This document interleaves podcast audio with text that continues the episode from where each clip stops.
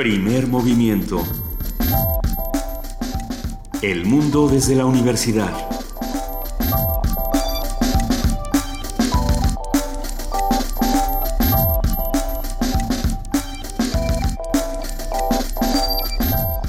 Muy buenos días, son las 7 de la mañana con 6 minutos de este viernes 20 de mayo. Estamos aquí en Radio UNAM 860 de AM y 96.1 de FM, arrancando primer movimiento. Querida Luisa Iglesias. Querido Benito Taibo, muy buenos días, muy buenos días a todos los que nos escuchan. Los invitamos a que nos llamen o a que nos escriban porque vamos a tener un programa lleno de información. Y, hablando de información, está aquí nuestra jefa de información, Juana Inés de esa. Buenos días, ¿cómo estás, Juana Inés? Muy bien, muchas gracias. Este, con la novedad de que eh, detuvieron a un pez por comunista en Indonesia. Es, a ver, da, más datos. Porque, define pez, define, comunista, define Indonesia, y después de definir todos estos conceptos. No, fue un asunto en redes sociales, en, que lo único que mostró, bueno, es una persona que manipuló una foto de su pez, de tal manera que parece que tiene un hoz y un martillo, una hoz y un martillo en la frente. Y lo único que demuestra es que, eh, que McCarthy no ha muerto, digamos que... Ni su harto. Ajá, porque era lo, que platicábamos fuera del aire. Indonesia tiene una larga tradición desde los años 70 y antes de persecución a los comunistas que sigue viva. ¿no? Siguen eh, decomisando playeras con la hoz y el martillo, aunque no tengan nada que ver con, o sea, que lo usen sin mayor significado. Y siguen teniendo este terror al comunismo y se sigue utilizando la palabra comunista de una, de una manera peyorativa, que es una forma de pelearse con el pasado y de, y de mantener vivo el rencor y las rencillas y, los pleitos y el miedo, muy absurda. Bueno, pues no, no por nada en Estados Unidos a Bernie Sanders todo el tiempo se le dice que es el comunista como para tenerle miedo y ciertamente Bernie Sanders... Los comis. Sería otra cosa. Los llamaban. Pues bueno, pues cuidado con el miedo. Y cuidado con nuestros maestros. Ya, sí, ayer más de 3.000 maestros fueron cesados, 3.119 maestros fueron cesados por haber faltado más de cuatro veces a clases por Aurelio Nuño, secretario de Educación Pública, bueno, por él y por todas las instancias correspondientes en los estados, sobre todo en Michoacán, Guerrero y Oaxaca. Y dijo que además que hay 26 mil nuevos maestros listos para tomar eh, esos puestos o sea, la amenaza nada velada es si, si, si, si siguen teniendo faltas, si acumulan cuatro faltas, eh, serán cesados. O sea que Nuño es el, a mí me vale. Pues es el que está aplicando la ley de una manera uh, a rajatabla, vamos. Eh, ayer hablábamos de que era necesario que se sentaran a, a hablar, pero por lo visto eso no va a suceder. Pero bueno, hoy, hoy, hoy es viernes, vamos a ponernos de buen humor. Vamos a ponernos de muy buen humor, por favor. Y arrancamos con algo maravilloso. ¿Con qué, ¿Con qué vamos a arrancar esta mañana, Benito? Chava Flores, su música y su México. Una conversación con Ernesto Anaya, músico multiinstrumentista, compositor, arreglista, cantante, productor y director. Es intérprete de más de 30 instrumentos de cuerda, aliento y percusión. pensé, ¿se acuerdan? ¿En el peine pirámide? No, a Dick Van Dyke, en, Mary Poppins tocando seis instrumentos. Bueno. Ernesto, Ernesto Anaya ya está por aquí. Ya está por aquí. Ya está por aquí, va a estar increíble esta conversación. De la misma manera que vamos a tener el día de hoy la participación de la Dirección de Literatura de la UNAM, vamos a hablar como lo hacemos todos los viernes con su titular Rosa Beltrán sobre Alfonso Reyes y Voz Viva. El antiguo colegio de San Ildefonso se hace presente por la voz de Marco Flores, del área de servicios pedagógicos, que nos habla sobre las actividades de la Feria de las Culturas Amigas, las actividades y la exposición de rastros y vestigios, así como de la Noche de Museos. En nuestra nota nacional vamos a hablar sobre el abstencionismo en la elección del constituyente. Platicaremos con la doctora Marta Singer, profesora investigadora de la Facultad de Ciencias Políticas y Sociales de la UNAM. Ella es especialista en sistema político mexicano y, bueno, eh, participación y representación política. Es coordinadora del Centro de Estudios Políticos de la UNAM y nos va a intentar responder cómo va a ser esta elección del constituyente y quiénes van a votar, quiénes no. ¿Y por qué sí, por qué no? ¿Por qué sí, ¿Quién gana cuando no votamos? ¿Quién gana cuando no votamos y qué tipo de elecciones eh, son de entrada? ¿no? Que también es eso, no es, no es que estemos partiendo de una elección donde todo esté en nuestras manos, ¿no? Y ahí una de las grandes preguntas de por qué la gente también está diciendo yo no quiero jugar. en nuestra nota internacional, ¿qué sabemos hoy de Boko Haram? En este espacio, durante el año pasado, hablamos mucho sobre Boko Haram, sobre la desaparición de más de 250 niñas en Nigeria.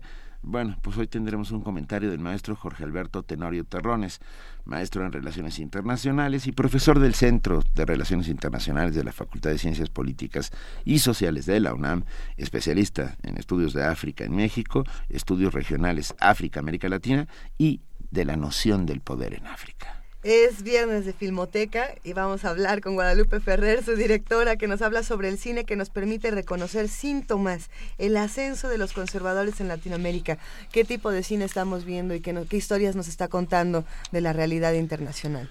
En nuestra mesa del día, cuando Shakespeare se volvió Shakespeare, su tortuoso camino al español, cómo llegó hasta nosotros desde Stratford upon Avon, pasando por todos lados, por todos lados, por, por traducciones, por por buenas y malas ¿no? interpretaciones incluso. Pero bueno, para ello tendremos a Cristina del Castillo, intérprete, traductora, actriz, apasionada del teatro, del lenguaje y de los caballos. Ha trabajado en las Naciones Unidas como intérprete y, por ejemplo, tradujo a Anita la huerfanita. Tiene un hijo y un nieto. Los invitamos entonces a que se queden con nosotros porque Primer Movimiento va a cerrar esta mañana con la participación del Museo Universitario del Chopo. Vamos a platicar con nuestra querida Mariana Ganda, la jefa de artes escénicas, que habla sobre el show del ciclo Sin Vergüenza. Así que vamos a estar aquí de 7 a 10 en el 96.1 de FM, en el 860 de AM y en www.radiounam.unam.mx. Si están de acuerdo, ¿por qué no nos vamos a una nota para ir calentando? Vamos. Venga.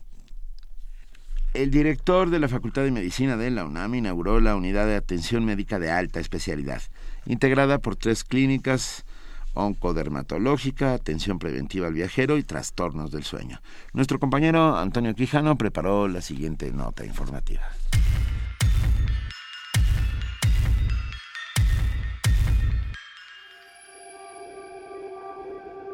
Cada hora nacen en México 42 niños de madres menores de 19 años. Además, se calcula que en un año nacen 7.000 infantes de quienes su edad es menor a los 14. Al ofrecer estos datos, el director de la Facultad de Medicina, Germán Fajardo, anunció que la UNAM, en coordinación con el IMSS, implementará un programa especial para prevenir embarazos adolescentes. Nosotros pensamos que esta comunicación, que esta información, que este estar muy cerca de los, de los muchachos, lo tenemos que hacer como, como universidad y la facultad, la universidad en su conjunto, hará el esfuerzo que tenemos que hacer con este nuevo programa que es de esta dirección general, de la facultad y desde luego del programa muy exitoso que es Prevenims, particularmente el el de Juvenims. En las próximas semanas y cuando inicie el, el nuevo semestre, el nuevo año escolar, dependiendo, eh, estamos hablando de facultades o escuelas, dependiendo cada programa, tendremos un nuevo impulso para, para este nuevo programa. El anuncio se hizo en el marco de la ceremonia inaugural de la Unidad de Atención Médica de Alta Especialidad en Ciudad Universitaria, que comprende las clínicas de oncodermatología, de atención preventiva al viajero y de trastornos del sueño. El doctor Fajardo también explicó que en dos décadas el diagnóstico de cáncer de piel ha aumentado 300%. Pero tenemos que ayudar a prevenirlo y con los aparatos que aquí tenemos, que ya se dijeron, con la tecnología que aquí se tiene, esto de manera muy importante ayudará a un diagnóstico temprano y ayudará de manera natural a que la gente eh, se pueda tener un, tratamiento adecuado y pueda continuar, pueda continuar su vida de manera, de manera sana. Respecto a la clínica del viajero, dijo que nuestra casa de estudios tiene la misión de atender con oportunidad y calidad la salud de los pacientes cuando se trasladan a cualquier destino dentro y fuera del país para dimensionar el alcance de este centro, es importante referir que México es visitado por 32 millones de personas al año, de las cuales 600 mil llegan a través del Aeropuerto Internacional de la Ciudad de México y 1.200.000 por el Aeropuerto de Cancún, Quintana Roo. Por otra parte, Fajardo informó que el 40% de los mexicanos padece alguno de los 100 trastornos del sueño. Debemos de seguir trabajando de manera, de manera conjunta, particularmente no solo en el, en el diagnóstico, porque además la mayoría de las gentes que tienen algún trastorno de sueños no están diagnosticadas, ¿no? No solo en el diagnóstico, sino en el tratamiento, ¿no? En el, en el bien dormir y que la gente pueda identificar esos factores de riesgo que tiene, eh, que tiene cada quien. Para agendar una cita en la unidad de atención médica de alta especialidad, se debe marcar el teléfono 5622-0555 en las extensiones 41624 o 41625 de la Dirección General de Atención a la Salud. Para Radio UNAM, Antonio Quijano.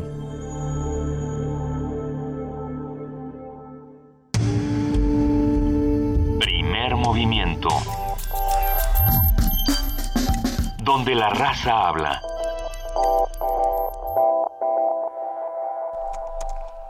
Eh, ya estamos aquí de regreso, son las 7 con 16 y vamos a tener música. Música para justo música para niños.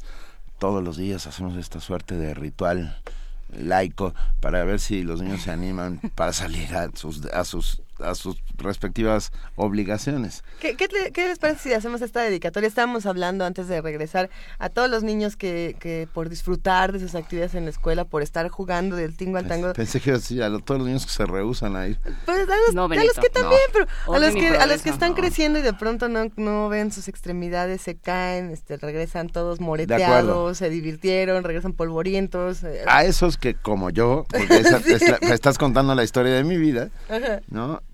Calculaban mal el espacio temporal que les había tocado a su alrededor.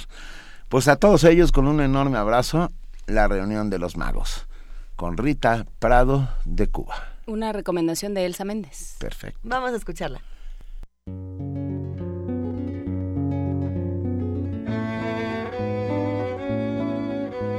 Una noche con la luna nueva, los magos del mundo fueron a una cueva la reunión iba a ser muy secreta y estaban los magos de todo el planeta.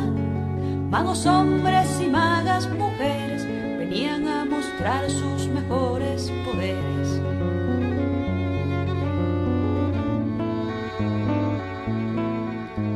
Uno de ellos sería elegido, el rey de los magos por todos querido. Y flotaba en una burbuja gran tribunal de hechiceros y brujas. Quien trajera la magia más bella sería emperador de las mismas estrellas. Esto puede comenzar, le chillaba el tribunal. El primero fue un mago australiano que uniendo las manos con gesto seguro escondió un enorme de la bolsa de un tonto canguro. La segunda, una maga holandesa, de un trozo de queso sacó una tigresa. Maravilla malabar, aplaudí el tribunal. Luego vino otro mago de Irlanda y tapó dos colinas con una bufanda. Desfilaban de magos centenas Noche tras noche llegó luna llena, descubriendo con luz de su brillo que solo faltaba un mago sencillo. Esto debe terminar, vos te sabe el tribunal. Fue que entonces el último mago miró hacia un espejo haciéndose un guiño y les dijo, la magia que hago la puede aprender si lo quiere hasta un niño. Y se cuenta que en la cueva aquella ninguno traía una magia más bella. Maravilla malabar, este mago es ideal. Maravilla maravey, este mago se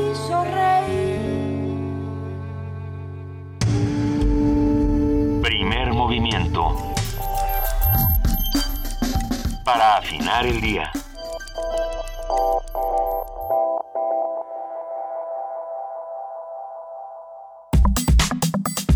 Viernes de música.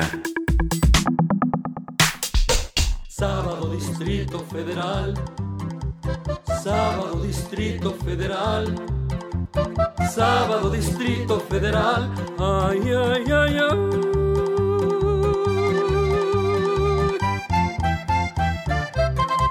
Desde las 10 ya no hay donde parar el coche, ni un ruletero que lo quiera uno llevar. Llegar al centro, atravesarlo es un desmoche un hormiguero no tiene tanto animal. Los almacenes y las tiendas son alarde de multitudes que así llegan a comprar. Al puro fiado porque está la cosa que arde. Al banco llegan nada más para sacar el que nada hizo en la semana. Salvador Flores Rivera, mejor conocido como Chava Flores, nació en la Ciudad de México el 14 de enero de 1920 en el popular barrio de La Merced. Vivir en diferentes colonias y tener diversos empleos convirtieron a Chava Flores en testigo, testigo y, y, relator. Relator de calles y barrios que reflejan cada, eh, que se reflejan en cada una de sus canciones y ahí también el carácter de los mexicanos y del lenguaje popular.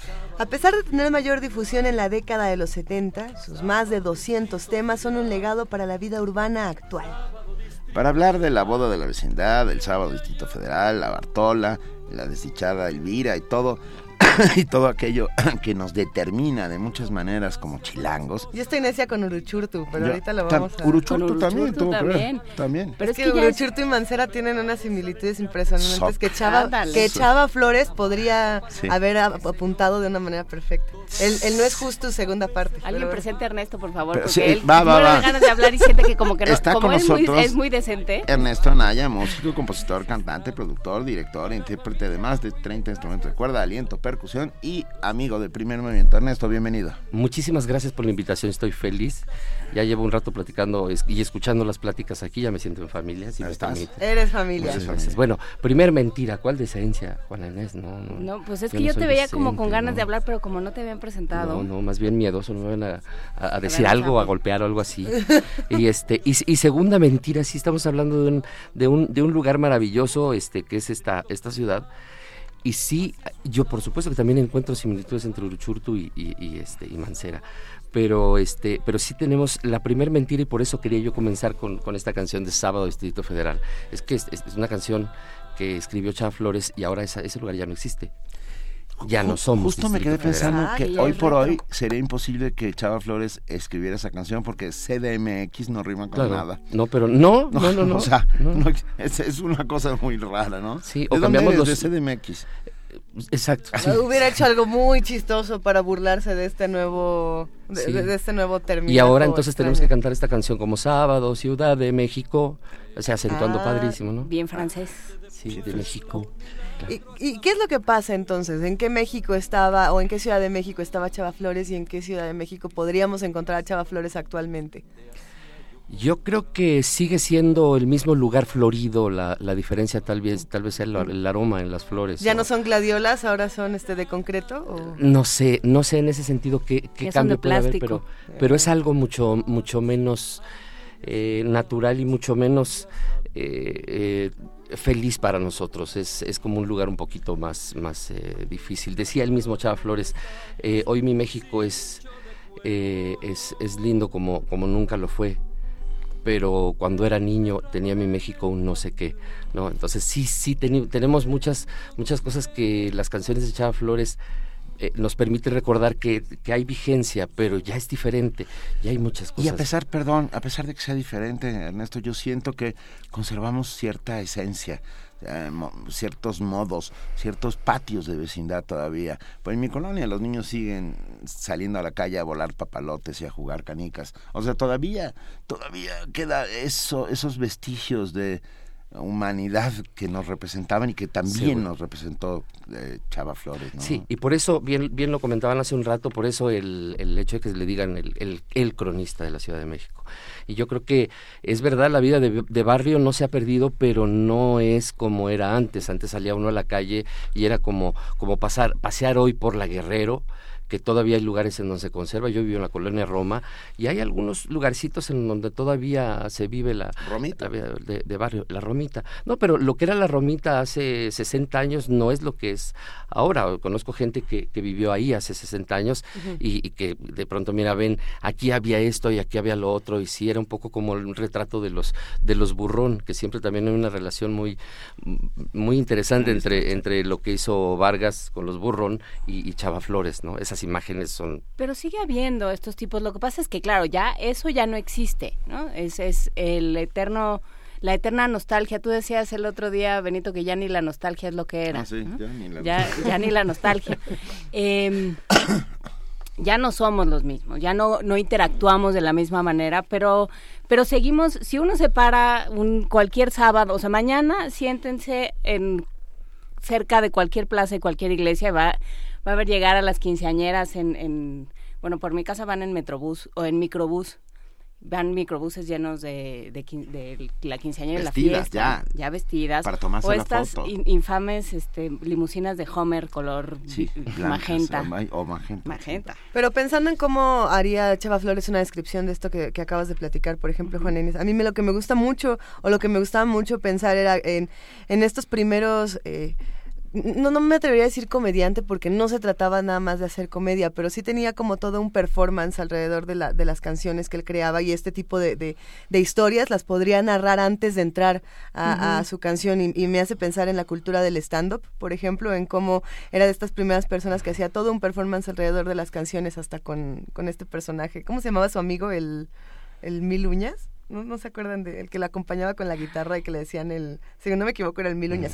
Ahorita lo, lo busco para ver si no. Todos? Sí, todos nos voltamos a ver. Pero, pero pienso en eso, en, el arte de narrar. O sea, la, música finalmente es narrativa, pero aquí había como una, una doble narración, doble o triple narración, ¿no? Con él con su cuerpo, él con, con toda su, su charla. Era por, posiblemente por eso era una de las mejores cronistas, porque mezclaba el humor, el performance, un poco de stand-up cuando no había tal, ¿no? Pero además eh, sobre, sobre la realidad. O sea, finalmente no, no estaba inventando nada, estaba hablando de lo que somos y de lo que hemos sido y, y, lo único que cambia es la manera de decirlo, pero pero sí es cronista porque habla de realidades, es, es lo que somos exactamente. Está más cerca de la sociología que de la literatura. Yo creo que sí. O sea, eh, Chava Flores era capaz de entrar a una fiesta de vecindad y, casi como un Oscar Luis, ¿no? Contando a los hijos de Sánchez, contaba a los hijos de su tiempo, claro. ¿no? Y cómo se comportaban y todas esas pequeñas mañas, manías, formas de ser que tenemos los mexicanos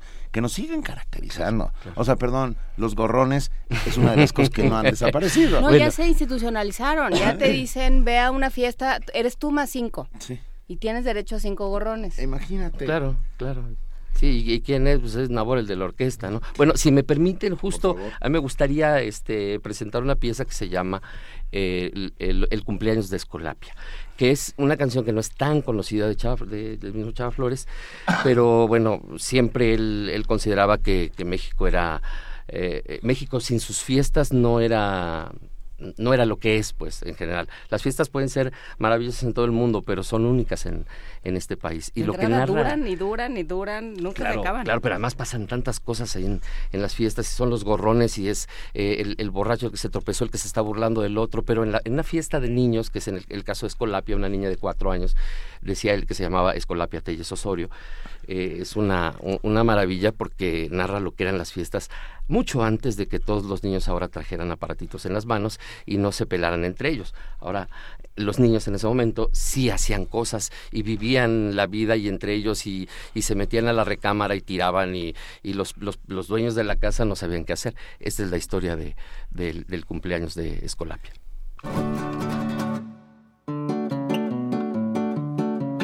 Hoy que cumple sus cuatro años Escolapia, a su fiesta fueron niños a granel, a tomarse el chocolate que Serapia les ofrece con un trozo de pastel. Pues por suerte pa' Escolapia su padrino, cinco pesos como cuelga lo obsequió. Y con siete que sacaron del cochino pa' pastel y jaletinas y velitas alcanzó. Unos tipos se colaron por el vino y Serapia que no es tonta luego luego los corrió. Mala suerte de Tiburcio y de Torcuato, los hijitos de la viuda de Don Juan. No vinieron porque no tienen zapatos y ya están muy ofendidos los que traen. Mala suerte de Alejandra y de Gabriela, las niñitas que en la escuela sacan diez. Se sentaron a cenar sin llevar cuelga y no les dieron jaletina, chocolate ni pastel. Si oye santo de Escolapia, traigan algo, no que vienen a la mesa como moscas por la miel.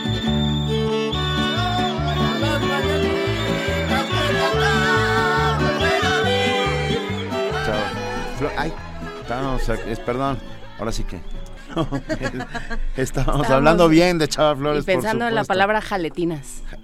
Qué maravilla. Las jaletinas. Solo existen en México. Solo existen en México y son una obra de ingeniería o sea, una, una gelatina hecha realmente con, cuidado. ¿Has visto las que tienen flores ahora adentro? Tienen flores adentro, tienen pedazos de otras gelatinas. Es el barroco en su máximo esplendor. Bueno, de eso estamos hechos, pues. Bueno, es, es, un poco de, todo en el, en el, arte de la gelatina. Oye, pero, a ver, esta, esta singular manera de contar y sobre todo de contar lo popular. Ah, Chava Flores nunca fue un, un juglar del poder, sino todo lo contrario, ¿no? Fue, fue una suerte de abanderado de los suyos. Sí, sí, sí, sí, hablar desde, desde abajo, sí, compuso la canción de, de Vino la Reforma, fue este, ahora sí, ahora sí las lomas ya hacemos vecinos, ya sabrás, mamón, lo que es bolillo.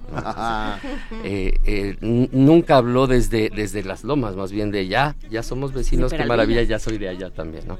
Este, y sí, y lo bueno de Chaflores, además lo súper interesante de él, es que no solo componía canciones cómicas, eh, yo, de hecho, bueno, me, comentabas que, que, platicáramos un poco el disco. El disco que estamos oyendo se llama Los Encantos de Chava Flores.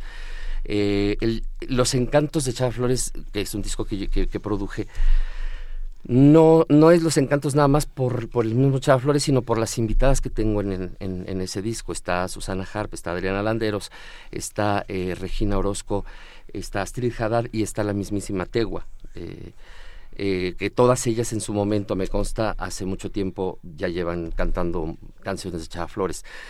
Em, en, en, el caso de digamos, todo lo que, lo que él compuso, él hablaba de fiestas, de todas las formas que tenemos de, de hacer fiestas en, en nuestro país, eh, particularmente en esta ciudad, y no solamente era hablar de las fiestas eh, que conocemos como el, cumpleaños, la boda, ¿no? Pues señor, resulta que Espergencia 15 años cumplió y hasta hoy que va a cumplir los 30 se le festejó, sino que también eh, él, él, consideraba que era una fiesta, y bueno, no lo consideraba, era, era real, eh, un, un, velorio, ¿no? Cerró sus ojitos Cleto, termina siendo una fiesta en donde eh, jugando a la baraja pierden al eh, pierden la caja con todo y el muerto. Y ni que fuera para tanto. Exacto. Le dijo la viuda del doctor. Ah, Erika Hernández dice, la cuelga. Mi papá me daba mi cuelga en mi cumpleaños y no lo he escuchado en otro lado. Por cierto, los invito. Erika Hernández nos invitó a su cumpleaños. Podemos llevar gorrones. Podemos llevar muchos gorrones. Cinco gorrones por no, a, toda resistencia. a mi mujer, yo la primera vez que oí lo de la cuelga fue a mi mujer, que también le daban su cuelga en el cumpleaños. Fíjate qué curioso. Es, es, es como muy, muy, muy, muy del, de, de la Ciudad de México, del Distrito Federal. Son muy Sí, yo creo que de, los años el regalo, 50 pues. hasta los 70 jamás. Yo hace poco tiempo justamente me cometí el error de decirle a unos amigos jóvenes, oye, bueno, ¿qué quieres tu cuelga? O que me dijo, no, no me albures, porque eso sí, no. Eso y, y en estos tiempos decir quieres tu cuelga, pues en una de esas suena a, que no, no, no, no. hay, oye, bueno. Hay una parte cotidiana, entonces podemos decir, una parte de la cotidianidad de la ciudad, de la parte, una parte del barrio de la ciudad, pero también hay una parte muy política en todo lo que lo que se discute en estas canciones o por lo menos no, no sé no sé ustedes qué opinen a mí me parece por supuesto. Eh, que la parte política también es muy importante porque es quizá de las primeras veces donde podemos ver la discusión de los del barrio con los poderosos entrecomillado no es, es interesantísimo por supuesto, ver ¿Qué ¿Qué opinas? Y hay, hay eh, eh, muchas eh, menciones de, él menciona al PRI, menciona a Uruchurtu, menciona muchas cosas en su en sus canciones y él él era antipriista completamente, por lo menos en, lo, mostraba así en las canciones, se, burlaba. Claro, uno se puede burlar sin, sin estar en contra de, pero en este caso sí, él, él lo manifestaba así y a Uruchurtu se lo acabó en, la, canción justamente de No es justo. No es justo, no es justo. Pero escucha, me quedé pensando en, lo de... Ay, acabas de decir... Eh, lo del PRI es en a qué le tiras con sueños mexicanos, ¿no? Que el Ahí lo menciona. Que el PRI ya no anda en zancos. Ajá, que prestan, en los bancos. Que, dejas, de fumar. Que dejas de fumar. Y yo creo que esa parte política, ahorita nos vamos a canción, pero esa parte política es la que más lo, lo vincula con, con la familia Burrón, yo creo, ¿no? Ahí esta parte como de, de ya vamos a hacer otra cosa, ¿no? Siempre están al borde los personajes de las canciones de Chava Flores y la familia Burrón, siempre ya van a hacer otra cosa, ¿no? Ya la revolución les va a hacer justicia. y ahí seguimos. Claro, claro, eh, claro. ¿Han pasado 100 años? Y, no ha hecho justicia de ninguna manera. Claro, claro. Ahora yo lo, lo veo mucho más gráficamente en, en las redes sociales. hacemos lo mismo nada más que ahora en las redes sociales. Antes decíamos, voy a hacer la revolución y voy a tomar un café con un amigo y ya, salgo ya. ahora voy a hacer la revolución y le doy like. Exacto, sí, sí, sí. O voy a hacer la revolución y lo que te toca es pavimentar la famosa avenida. Ah, Ernesto, ¿qué vamos a oír? Eh, una de las canciones, mm, yo creo que más famosas, más eh, emblemáticas de, de Chava Flores, ¿a qué le tiras cuando suena? ¿Podemos cantar?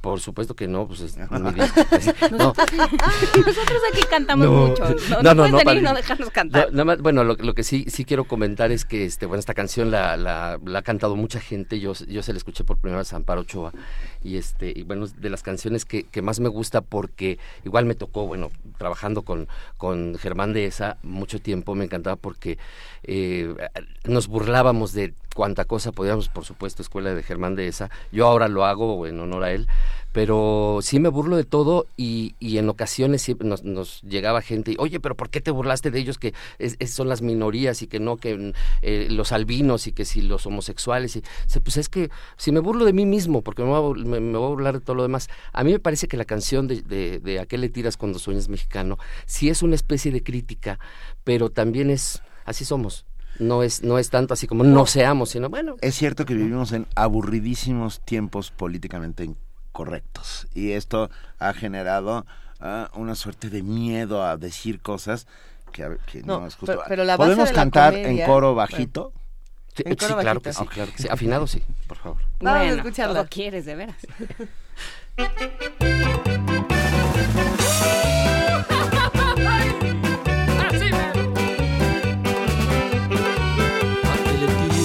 sueñas mexicano, hacerte rico en loterías con un millón.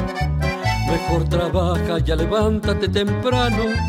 Con sueños de opio solo pierdes el camión. ¿A qué le tiras cuando sueñas mexicano? Con sueños verdes no conviene ni soñar. Sueñas un nada y ya no debes nada. Tu casa está pagada, ya no hay que trabajar está ganada la copa en la Olimpiada. Soñar no cuesta nada, qué ganas de soñar. Ah, pero eso sí, mañana nos casamos. Pero eso sí, mañana te lo doy. Pero eso sí, la última y nos vamos, ¿no? ¿A qué le tiras cuando sueñas sin cumplir?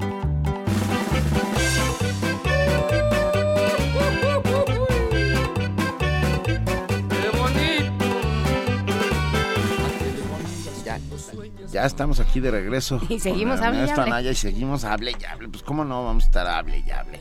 Sí, eh, trajimos hasta esta mesa el espíritu. ¿Qué estábamos diciendo fuera del aire que estábamos tan entusiasmados? Ernesto, tocas todos los instrumentos que estamos escuchando. Sí, en esta canción anterior sí. Eh, en otras tengo la fortuna de tener amigos maravillosos y excelentes músicos que, que también están conmigo. Eh, cuéntanos, cuéntanos quién es tu clan, quién, es tu, equipo de músicos que te acompaña. En casi todo ha estado, en un principio estuvo el cuarteto de saxofones Anacruzax, ahora está el, cuarteto Los Transax. De hecho, se formó ese grupo a partir del proyecto que yo tenía un poquito y por eso se pusieron los Transax en honor a mí. Y el, el asunto ¿Por qué? Oye, ¿qué te saben? No voy, no voy a aclarar, pero averigüe la gente. Y este, está gente que ha estado muy cerca, eh, Enrique Hernández, que es, que es un, ahora el, eh, participa de los folcloristas, eh, un gran músico, un gran amigo. De pronto algunos amigos guapangueros, este, Iván Cázares, eh, Lucas Hernández estuvo mucho tiempo también conmigo, el gran contrabajista Víctor Flores, que él, toca el contrabajo en orquesta, pero siempre que se puede, se, este, que puede se pega conmigo, porque si es que me divierto mucho con, haciendo música mexicana y este música de Flores. Yo me dedico principalmente a, a, cantar, a tocar, a arreglar y desarreglar música mexicana tradicional. Eh, mi centro, pues, puedo decirlo así, es el son huasteco pero pues como buen chilango yo no podía dejar a, a Flores. ¿Y cómo hiciste la selección? Porque eso era justamente lo que estabas contando fuera del aire y que por eso estábamos todos tan en la lela que no fue el Q. Por tercera eh, vez. Sí. Este, dijiste que hay canciones muy conocidas, muy desconocidas y unas que ni siquiera se habían grabado. Sí, eh, en este disco se grabó una pieza que se llama Guanajuato y nada más, que, fue una selección. Cuando, cuando llamé a, las chicas que me iban a hacer el favor de, cantar en el, en el disco, le, por supuesto que les dije, bueno, ¿cuál canción quieres cantar? De pronto por ahí hubo un pleito, no, yo quiero esta, no, pues yo la, la pedí primero, bueno. Pero ¿Cuál, fue este la canción más peleada? la que todos quisieran. Ahorita te digo. está el retrato de Manuela, que es a mí de las que más me gusta. Fíjate que no está esa, no está en el disco y, y, no está porque yo había invitado a Alma Velasco, gran amiga mía de hace muchos años, claro. este que con ella inclusive hace comencé mi carrera acompañándola. Eh, y ella cantaba Chava Flores y cantaba este el retrato de Manuel y le salía genial pero tuvo problemas de, de voz entonces no pudimos grabar no pudimos incluir en el disco pero bueno, muchas piezas se las, se las pelearon. De hecho, yo quería grabar la, la canción del, de... Em, ahí, se me, se me fue ahorita. Este, de, eh, de Herculano y me, me, la ganó este y, bueno siempre me, me, estuvieron ganando todos los, los demás en, en este disco lo, lo, lo, decía yo hace un rato eh, tengo canciones muy conocidas como aquel tiras como Sábado Distrito Federal canciones desconocidas como El aguacate de hueso café. Sí esa yo me quedé no Habla, bueno, habla de, de, de, eso cotidiano que ven las, las amas de casa cuando van a un mercado y piden un aguacate y se dan cuenta que la carne y que les dan agua en vez de leche y eh, etcétera, un poco. ¿Ya ves cómo México no ha cambiado? Los kilos no pesan un kilo y todas esas sí, eso, Sí, han, han, cambiado los, los, las cifras tal vez, ¿no? ya no cuesta lo mismo, cuesta un poco más, pero también las canciones que tenían que ver con el amor eh, La vieja carta, por ejemplo. Hay una canción desgarradora que se llama Ayer me contaron, que es genial, ya la escucharán en algún momento, yo creo que no hoy, pero sí en algún momento, que este, que, que no es nada seria, o sea, hay gente que llora con esa canción, y sí le preguntaron a Chava Flores, oiga, pero usted componía canciones cómicas. No, yo tengo mi corazoncito. Este y, además le entraba a todos los géneros musicales, ¿no? Hizo un tango, eh, corridos, este, cuplés, pues que de todo. Sí, jugaba mucho con eso. Y al, al igual que, que Cricri, en su momento. O sea, fueron compositores que jugaban con lo que había en ese momento. Este, el caso de, de, de Cricri hacía muchos foxtrot, por ejemplo. El caso de, de Chava Flores compuso esta canción de ayer me contaron en un género que se oía mucho en ese momento, que era como el pasillo ecuatoriano. Yo lo convertí en un, en un guapango. ¿No? Cuéntanos, ¿No sabes por favor, qué gusto, Ernesto Anaya, músico, compositor, cantante. Ya, ¿Dónde podemos encontrar tu disco? en casi cualquier lugar, principalmente que será Educal, Gandhi, este, Mix Up, en, en todas esas tiendas. ¿Y te, ¿y te presentas discos. pronto en algún lugar que podamos ir? Para platicar mm. contigo, para escucharte, para ver no, tocar pero prometo, todos los instrumentos. Prometo avisarles, eso bueno. sí. Si no he tenido, no he tenido mucha, mucha suerte de presentar mis, mis, mis, proyectos aquí en México, que tengo una especie como de veto de, desde Televisa hasta Conaculta, pero aquí no, aquí no, querido. Aquí no. A ver, Muchas Ernesto gracias. Anaya, Los Encantos de Chava Flores, búsquenlo en su, en su discoteca ¿Y está en favorita. versión digital? ¿Se puede descargar? Sí, también. Eso. Esas Muy cosas bien. que se llaman Amazon.com, iTunes, esas. Y te acaban de echar desde el otro lado del espejo, pero tú no de, del otro lado del espejo. Alicia, del otro lado del parabrisas no, radiofónico del otro donde lado está del la parabrisas producción. que un día vengas a hablar de José Alfredo. Ay, por supuesto que sí. Por Oye, y con sí. Alma Velasco, ahorita que decías, ella tiene una biografía de Lucha Reyes que se llama Me llama la tequilera. Lucha Reyes es Hay una que historia biográfico, pero con mucha mucha idea de lo que de lo que es Alma Velasco. Desde que yo la conozco sabe mucho de, de muchas cosas, pero de, de, de lucha también. Un abrazo a la Volverás, Alma ¿no? Velasco. Encantadísimo. Un abrazo a, a, Velasco con toda razón.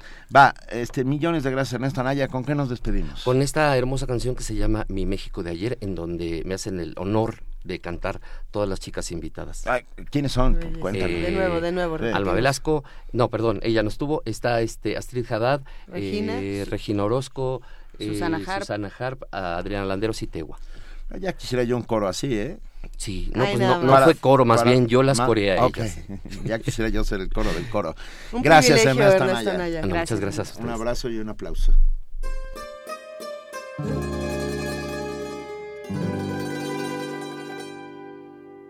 Una indita muy chula tenía su anafre en una banqueta. Su comal negro y limpio freía tamales en la manteca.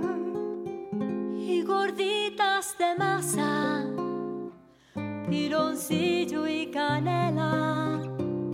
Al salir de mi casa compraba un quinto para la escuela. Por la tarde a las calles sacaban mesas limpias, viejitas. Nos vendían sus natillas y arroz con leche en sus cazuelitas. Rica capirotada de jocotes en miel. Y en la noche un atole tan champurrado que ya no hay del. Estas cosas hermosas, porque yo así las vi, ya no están en mi tierra, ya no están más aquí. Hoy mi México es bello como nunca lo fue. Pero cuando era niña,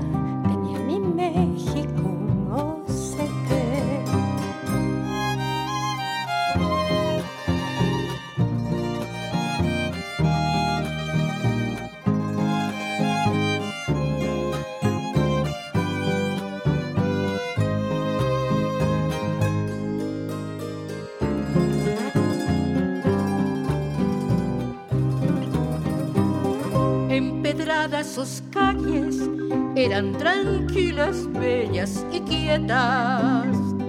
Los pregones rasgaban el aire limpio, vendían cubetas. Hierba para las macetas, la melcocha, la miel.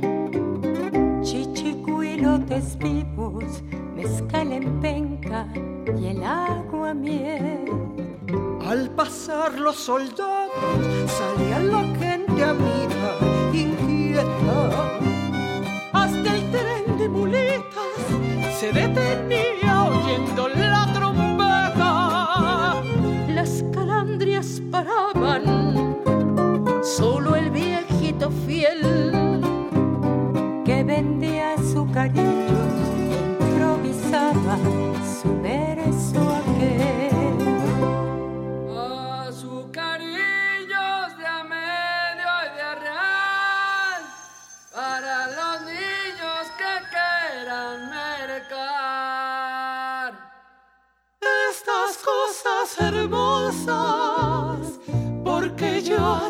las vi. Ya no están en mi tierra, ya no están más aquí. Hoy mi México es bello, como nunca lo fue.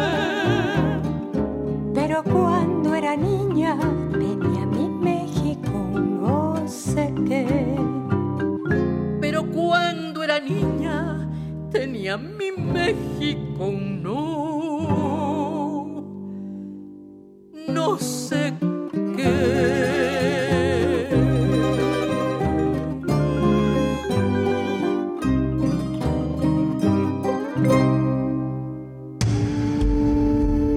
Primer movimiento.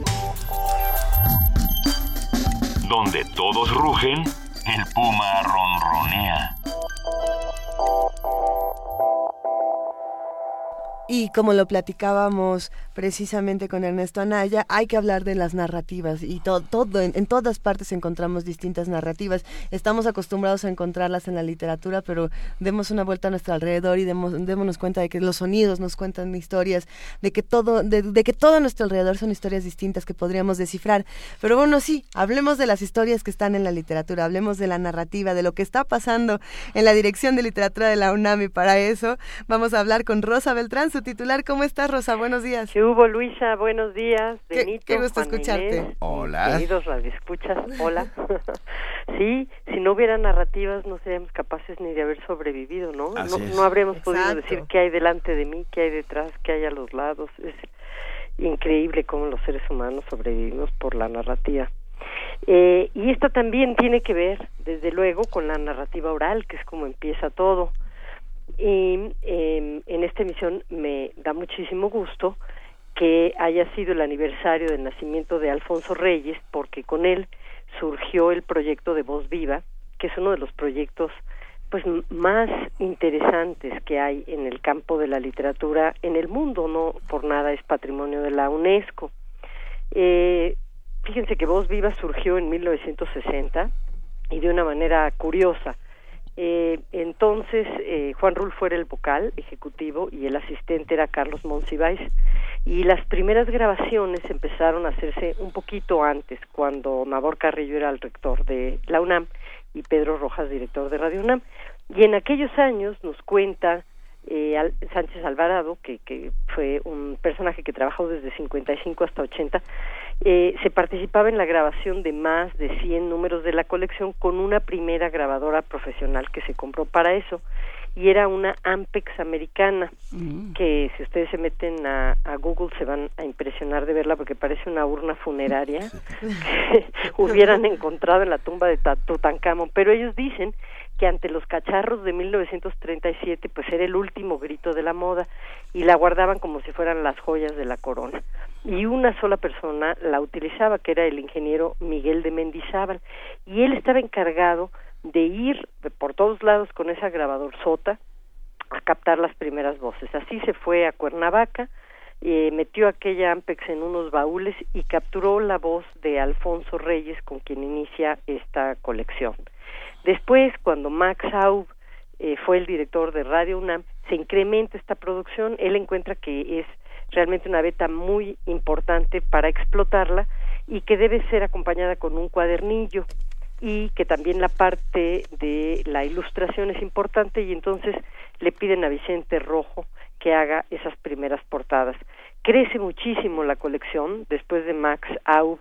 Eh, tuvo también como coordinador de nuevo a Carlos Monsiváis, ha tenido a otros más, a Mauricio Molina, a Carolina Domínguez y actualmente cuenta con un poquito más de 300 voces registradas. Eh, casi todas las voces de quienes ya no están y muchos de quienes están afortunadamente y poco a poco se van uniendo a esta colección. Eh, no quiero hacer una enumeración porque me llevaría lo que resta del programa, pero sí quisiera hablarles un poquito de qué van a encontrar en Voz Viva de Alfonso Reyes. Como ustedes saben, participó en el Ateneo de la Juventud con Vasconcelos, con Enrique Sureña, Martín Luis Guzmán, Torri, en fin, todo este grupo de notables eh, tiene que irse inicialmente a Francia y después a España, pero en 39 regresa definitivamente a México y organiza y preside la Casa de España que luego se va a convertir en lo que hoy es el Colegio de México y después preside hasta su muerte la Academia de la Lengua y es miembro fundador del Colegio Nacional. Y cuando nosotros pensamos en Reyes, pues pensamos en un gran, extraordinario estilista, en un erudito, ¿verdad? Pensamos en alguien que trabajó tanto, cuyo trabajo es monumental, eh, de tal modo que se dice que, que Reyes descansa bajo el peso de su obra, ¿no? Entonces... Eh, yo, perdón Rosa, yo siempre pienso en las memorias de bodega y cocina. ¿Eh? No voy a comentar. No, vas a decir nada. no voy a decir nada. Porque aparte de su monumental. también disentir toma mucho tiempo. No, pero bueno, aparte de su maravillosa obra completa. Se va a poner es, bueno. Es uno de los, de los sabios del siglo XX, sin lugar a dudas. Pero, pero yo le tengo mucho cariñito a las memorias. Ajá, es cierto, es cierto. Eh, bueno, era un polígrafo, escribía de todo. Esa es la otra cosa, porque porque sus ensayos es que abarcan todas las formas que puede tener el género. Hace divagaciones puras, pero también es eh, importantísimo en crítica literaria, ¿no? Es el primero que dice en qué consiste y de qué se trata. Los temas humanistas eran muy importantes de tratar en ese momento, lo siguen siendo, pero digamos que él pone las bases, igual que la teoría y las meditaciones sobre lo que es ser americano, eh, en el sentido de latinoamericano, pero es verdad que también habla de asuntos misceláneos, de cocina, este, hace las comparaciones más extravagantes y, y en algo, eh, bueno, en mucho tienes razón, Benito, que a pesar de su erudición, tiene eh, posturas de pronto ante lo pequeño y eh, lo aparentemente insignificante que son sorprendentes. De hecho, incluso... Y lo engrandece así. Eh, sí, y tiene, y tiene una posición ante la crítica que a mí me gusta mucho y que lo hermana con Borges, que yo celebro, ¿no? Porque a veces eh, tendemos a pensar que la crítica necesariamente tiene que ser este campo de boxeo donde unos, unas mafias golpean a las otras, ¿no? Y gana el que puede ser más eh, ácido eh, y más ingenioso para destruir a otro. Pero a mí me gusta mucho que Reyes dice que la crítica, por principio, es, es un aguafiestas, ¿no? Que siempre va a ser recibida como por el, el que escribe, claro, como el cobrador de alquileres, recelosamente y con las puertas a medio abrir, ¿no? Eh, que es esa pobre musa y cuando se tropieza con esta hermana bastarda, tuerce los dedos, toca madera y corre en cuanto puede a desinfectarse. Y que la crítica, nos preguntamos, ¿es acaso ese impuesto usurario que las artes pagan por el capital del que disfrutan? Bueno, no, dice él también, ante todo la crítica no es censura en el sentido ordinario, la crítica también encomia y aplaude. Más aún, la crítica es encomio y enriquece el disfrute. Entonces, a mí en lo particular, si algo me gusta de Reyes, es que supo mostrar por qué son grandes los grandes, que la crítica es esa puerta que cuando, cuando es muy buena la pluma, que, que está trabajando este género, lo que hace es descubrirnos en este inmenso mundo de los demasiados libros a los que se refiere Said, lo que vale la pena leer, nos da las directrices, nos enseña cómo y por dónde y por qué es grande, ¿no? Entonces, el papel de crítico es, por supuesto, eh, fundamental cuando eh, ejerce la crítica desde esta perspectiva, me parece a mí. Eh, lo otro, bueno, pues pensando en el político. en el lector y no en, en su propia en sus propias afinidades y mafias y, y pleitos, ¿no? Claro, y es inevitable que en la crítica pues intervengan las afinidades, por supuesto, y los gustos, pero es muy distinta la intención de querer abrir una puerta y de querer mostrar lo que no se conoce justo porque es grande, y porque por algunas otras razones ha quedado en el olvido, a simplemente este ganar, ¿no? Ya sea por puntos o por knockout, una supuesta pelea. Pero bueno, eh, este disco de Voz Viva, este primero, que es una joya, tiene visión de Anáhuac y eh, también tiene Ifigenia Cruel, pero además es el tipo de discos que se hicieron durante un tiempo y ojalá podamos volver a hacer.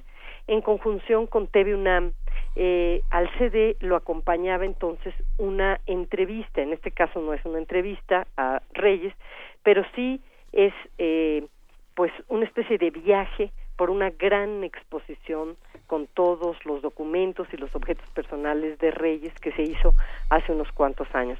Muchos de los discos que tenemos, el de García Márquez, por ejemplo, es también así, ¿no? Tiene estas eh, características de, la entrevista.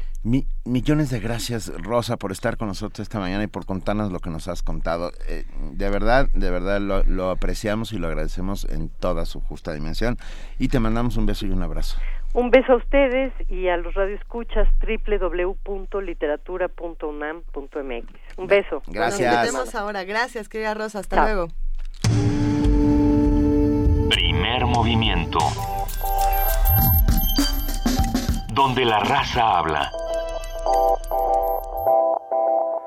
Doctor, la verdad, por favor. Mm, ya había visto algo así. Pues ¿dónde anda metiendo el ojo? Ay, pobre. Doctor, ¿qué tengo? Tiene el ojo cuadrado. ¿Cuadrado? Fue al MAC, ¿verdad? Mm, sí. Nadie sale como entró. Museo Universitario Arte Contemporáneo. MAC. Te dejará con el ojo cuadrado. UNAM.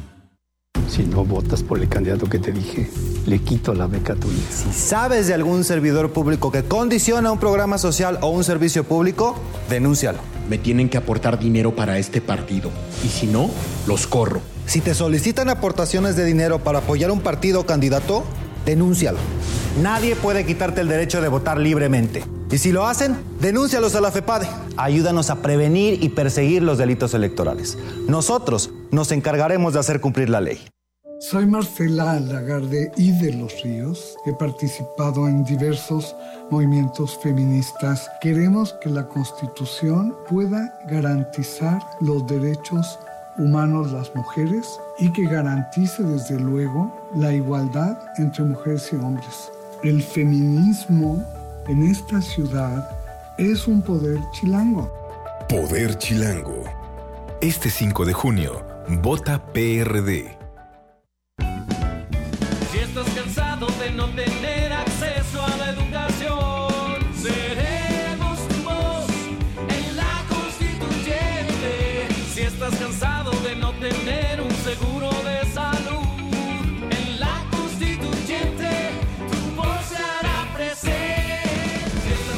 Sergio Abraham Méndez Moisés. La historia es nuestra. Vota Fórmula 5. Anticapitalistas a la Constituyente. Ostende, Bélgica. Víspera de Año Nuevo. Una sensual mujer camina por el lobby de un hotel paradisiaco. Cerca de ella, un viejo actor de mala pinta ensaya el papel de El Rey Lear.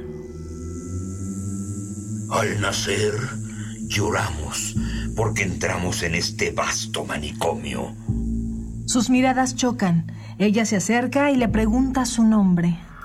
Minetti. Descubre el final de la trama en una obra de teatro acerca de los límites entre la fantasía y la realidad.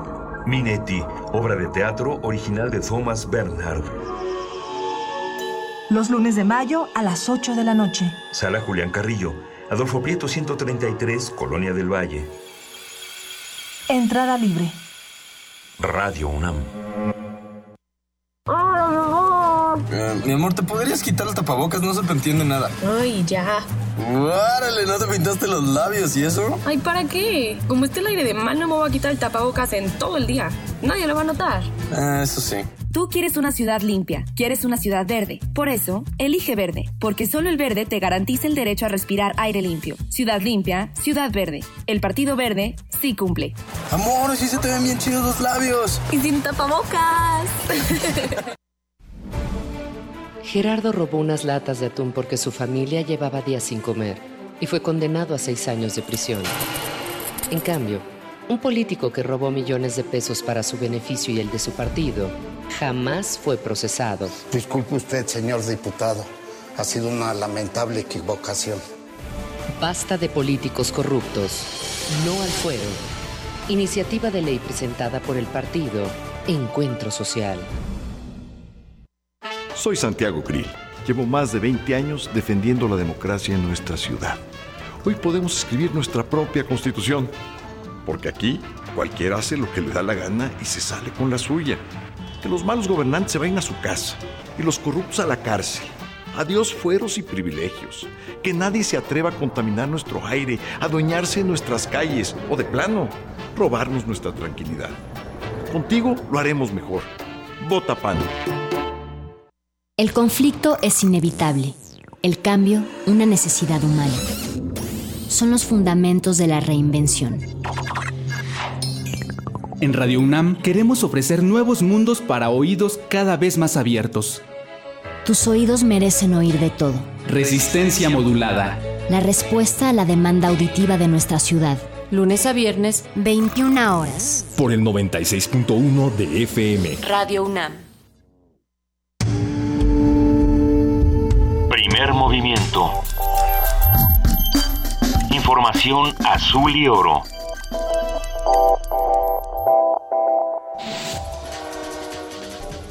Corte informativo. La iniciativa del gobierno federal para reconocer en la Constitución los matrimonios entre personas del mismo sexo debe acompañarse de políticas públicas dirigidas a las escuelas, medios de comunicación y otras instituciones que ayuden a modificar prácticas discriminatorias cotidianas, afirmó la directora del Programa Universitario de Estudios de Género del UNAM, Ana Buquet iniciativa muy importante a favor de la igualdad y la no discriminación. Es un avance que en las leyes nacionales se especifique que no hay personas de segunda clase. Todas las personas somos iguales como seres humanos, más allá de las múltiples diferencias que hay entre nosotros. El Jardín Botánico del Instituto de Biología de la UNAM hospeda la muestra Flores Nacionales del Mundo. La exposición cuenta con más de 40 óleos pintados por 35 artistas. Estará abierta al público hasta el 3 de junio. La Comisión Permanente del Congreso de la Unión exhortó al jefe de gobierno capitalino Miguel Ángel Mancera a que en caso de una contingencia ambiental suspenda el paseo ciclista dominical y las actividades al aire libre. El Centro Mario Molina propuso desalentar el uso del automóvil con un impuesto asociado a las dimensiones del vehículo y sus emisiones contaminantes. Señaló que la norma ambiental emergente no resolverá completamente el problema de la contaminación en el Valle de México. La Secretaría de Relaciones Exteriores concederá hoy a Estados Unidos dos extradiciones relacionadas a Joaquín El Chapo Guzmán. El capo tendrá 30 días para inconformarse a través de un amparo. La Procuraduría General de la República será la encargada de entregar al narcotraficante a las autoridades estadounidenses. Miguel Barbosa, coordinador del PRD en el Senado, respaldó la decisión de la Secretaría de Educación Pública de despedir a los docentes de la Coordinadora Nacional de Trabajadores de la Educación que se mantengan en paro. En tanto, en Chiapas, maestros disidentes y normalistas se enfrentaron con policías en una movilización magisterial contra la reforma educativa. En la reyerta resultaron cinco personas lesionadas. Agremiados del Sindicato Nacional de Minero realizaron una manifestación frente a la Embajada de Corea del Sur en protesta por la violación a sus derechos laborales por parte de la empresa asiática El Boleo, ubicada en Baja California Sur. La ex canciller Patricia Espinosa fue designada oficialmente como secretaria ejecutiva de la Convención Marco de las Naciones Unidas sobre el Cambio Climático. La Confederación de Cámaras Industriales informó que Petróleos Mexicanos inició la liquidación de sus adeudos con grandes proveedores. La deuda total de Pemex era de 147 mil millones de pesos al cierre de 2015. El Banco de México alertó que las actuales tasas de crecimiento mundial son las más bajas desde la crisis financiera del 2008, lo que implica riesgos a nivel global. Miles de artistas y ciudadanos brasileños se manifestaron contra la decisión del presidente interino Michael Temer de desaparecer el Ministerio de Cultura. Habla Euler dos Santos, músico del país sudamericano. Con una firma, eh, una persona sin conciencia de la importancia de la cultura, de los derechos humanos, de la igualdad racial, eh, eh, terminó con ministerios, departamentos, secretarías y, y, son exactamente aquellos que nos representan más, la gente que está vinculada a las artes, la cultura, la expresión cultural en general. Familiares de detenidos, desaparecidos y ejecutados políticos en Chile rechazaron la decisión de un tribunal de su país que otorgaría libertad condicional a exmilitares y expolicías que cometieron violaciones contra los derechos humanos durante la dictadura de Augusto Pinochet. Habla Hugo Gutiérrez, diputado del Partido Comunista Chileno. Criminales hoy día encarcelados en Punta Peuco no se arrepienten de los crímenes cometidos. Ellos siguen hablando de pronunciamiento militar. Ellos siguen enalteciendo la figura de Pinochet. Ellos siguen pensando que los crímenes que se cometieron durante la dictadura eran los crímenes que había que cometer. En consecuencia, ellos deben seguir cumpliendo la pena tal cual lo ordena el Sistema Internacional de Derechos Humanos. Hasta aquí el reporte. En una hora más información.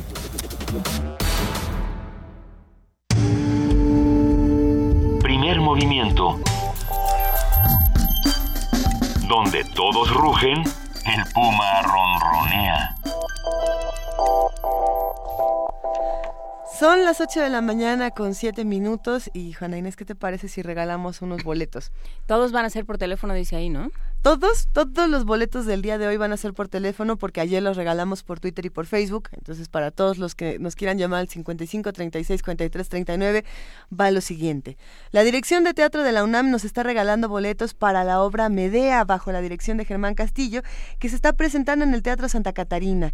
Eh, aquí vamos a dar cinco cortesías dobles para el viernes, para el día de hoy a las 8 de la noche, y cinco cortesías dobles para el domingo, el domingo 22 de mayo, que esto es a las 6 de la tarde. Entonces, eh, llámenos y díganos a qué día se quieren ir, si se quieren ir al día de hoy, si pueden, y, y si pueden ir al domingo, eh, se van a divertir muchísimo. Los ganadores deben presentarse en la taquilla del teatro, no aquí en Radio UNAM, con su identificación 40 minutos antes de la función, es decir, si les toca a las 8 de la noche, lleguen 7.20, lleguen a las 7, sirve que van a la Plaza de Santa Catarina, disfrutan un rato, eh, se, se, van a dar una vuelta por el teatro, que es bellísimo, y, y los invitamos. Sí, porque divertirse, divertirse con Medea, así que bárbaro, una cubeta de carcajadas, pues no. Bueno, pero, pero, la catarsis es muy la divertida. La catarsis es importante y la puesta y esa puesta en escena no fue de la que hablamos aquí. Hablamos de dos puestas en escena de Medea, pero Una, una, de ellas ya la comentamos aquí en el programa. De hecho, ya platicamos eh, de más de dos puestas en escena de Medea, porque es una de la obra que a lo largo de los, una de estas obras que a lo largo de los años tiene representaciones eh, inagotables y a mí me parece que no debemos olvidar esta historia en tiempos como estos. Y que se vuelve muy real con toda la crisis de refugiados y demás. Exactamente. 55 36 43 39 es el teléfono para que se lleven estas cortesías para el teatro y hay más. Perfecto. Eh, tenemos ya en la línea a Marco Flores, del área de servicios pedagógicos del antiguo Colegio de San Ildefonso. Muy buenos días, Marco. Hola, muy buenos días a todos. Muchas gracias. ¿Cómo estás, Marco? Muy bien, muchísimas gracias. Nuevamente, gracias por la oportunidad de poder platicar con el público sobre todo lo que está sucediendo en San Ildefonso. Por favor, con eh, esto espacio, vamos, con toda confianza.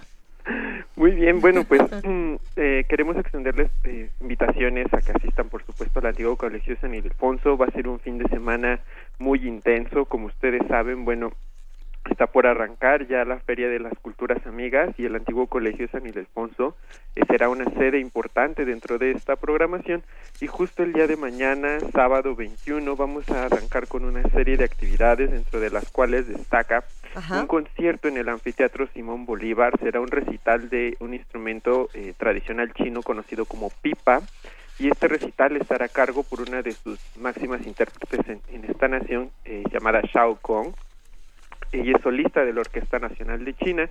Para quienes no ubiquen eh, de qué se trata la pipa, esto se conoce como el laúd chino, es un instrumento de, de más de dos mil años de antigüedad y este recital incluirá algunas piezas clásicas de la música china como el cisne y el emperador o el río amarillo, entre otras.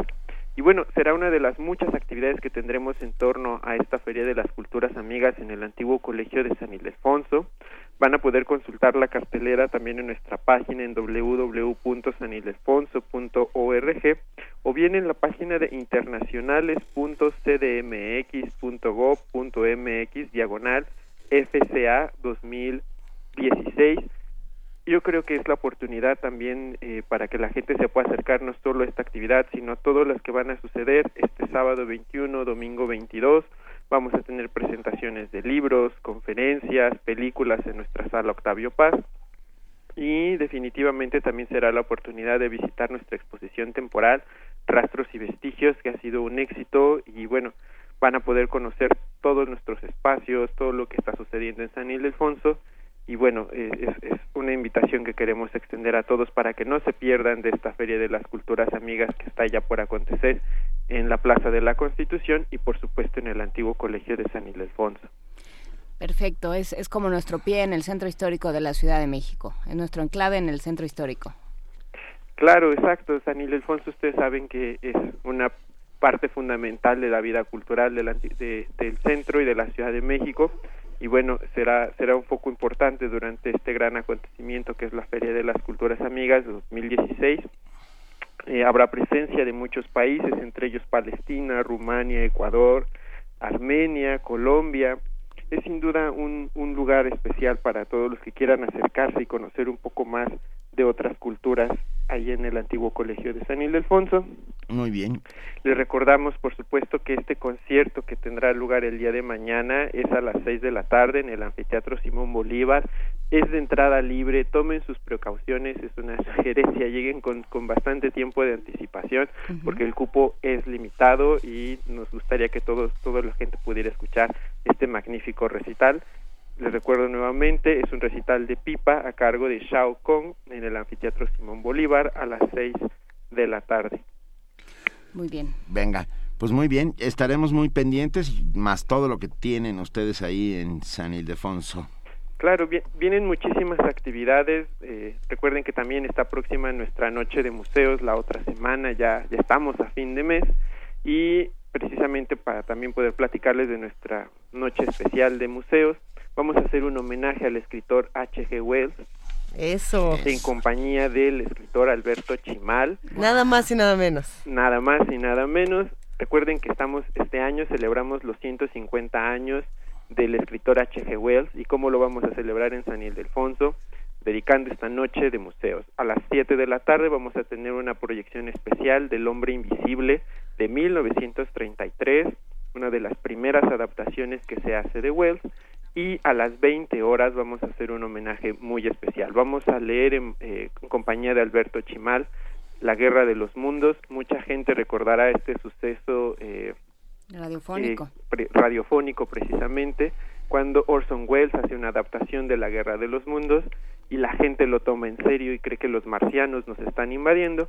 Y esto tendrá lugar a las 20 horas. Alberto iniciará la lectura e invitamos al público que nos acompañe a leer. Además, esto será transmitido también eh, de manera radiofónica, de manera que podremos quizá vivenciar un poco de lo que sucedió pues ya hace muchas décadas atrás, imaginar cómo sería la invasión también de los marcianos si fuera hoy, si fuera en la Ciudad de México y qué, qué sorpresas nos tendría esto también. Mientras no nos pidan que nos llevemos con nuestro líder, todo está perfecto.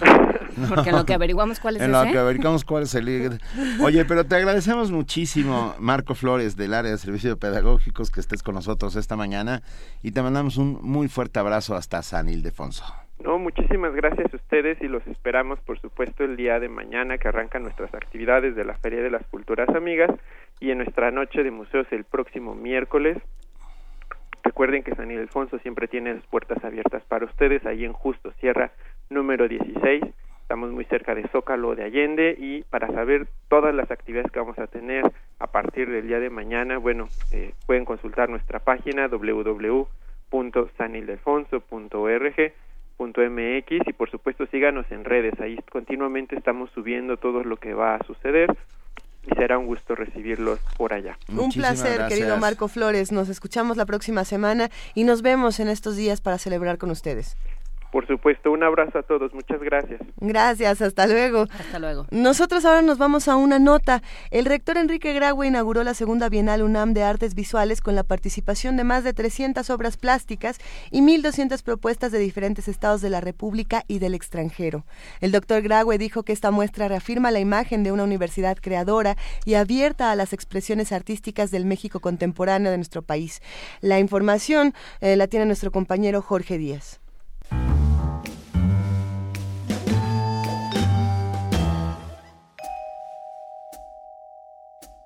La segunda Bienal de Artes Visuales inició en la UNAM con la participación de artistas y creadores de nuestra casa de estudios, quienes expondrán cientos de trabajos en cuatro sedes, el Museo Universitario de Ciencias y Artes, la sala de exposiciones del Instituto de Ingeniería y las salas Luis Nishizawa y Antonio Ramírez de la Facultad de Artes y Diseño. Elizabeth Fuentes Rojas, directora de la Facultad de Artes y Diseño, dijo que este tipo de eventos representan un espacio distinto para la difusión de las artes visuales. Cabe señalar que a lo largo de la historia, las bienales de arte siempre, en ellas siempre ha existido la confrontación. En este aspecto, la UNAM es un espacio abierto a la sana crítica y a la pluralidad en el campo de la creación artística. La extensión y difusión de la cultura son tareas sustantivas de nuestra casa de estudios. En ellas tiene su base la iniciativa de este evento. El propósito de la Bienal, UNAM de Artes Visuales, es mostrar las creaciones artísticas que surgen de los diferentes modelos educativos y de investigación de instituciones de enseñanza artística de todo nuestro país. Al encabezar la ceremonia de inauguración, el rector Enrique Graue señaló que se trata de la imagen de una universidad creadora que reafirma la encomienda que la ley orgánica de la UNAM establece en materia de difusión del arte y la cultura en 2014, la Bienal se realizó a nivel local en la Universidad Nacional, pero en esta segunda emisión se abre a más instituciones del país. Las obras que se presentan responden a las necesidades y pasiones de nuestra época que establecen interrogantes y ofrecen soluciones, insistió el rector. La Bienal incluye obras escultóricas y plásticas en todas sus técnicas con el tema de sustentabilidad, además de charlas, mesas redondas y conciertos de música clásica y popular. Cuando la autora Teresa Uriarte, coordinadora de difusión cultural, me comentó por primera vez de esta convocatoria nacional, debo decir que se me antojó un proyecto un tanto ambicioso y que no tendría la magnífica respuesta que ha tenido. Esta primera edición a nivel nacional tuvo un éxito contundente y la prueba son todos ustedes aquí. Si recibieron más de 1.200 propuestas de diferentes estados de la República, así como de egresados que radican en Canadá, Inglaterra y China. De todos ellos se expondrán 300 obras plásticas y seguiremos exponiéndolas en otros recintos. Tal ha sido la calidad de los trabajos recibidos que se han utilizado cuatro sedes para su exposición. Para Radio UNAM, Jorge Díaz González.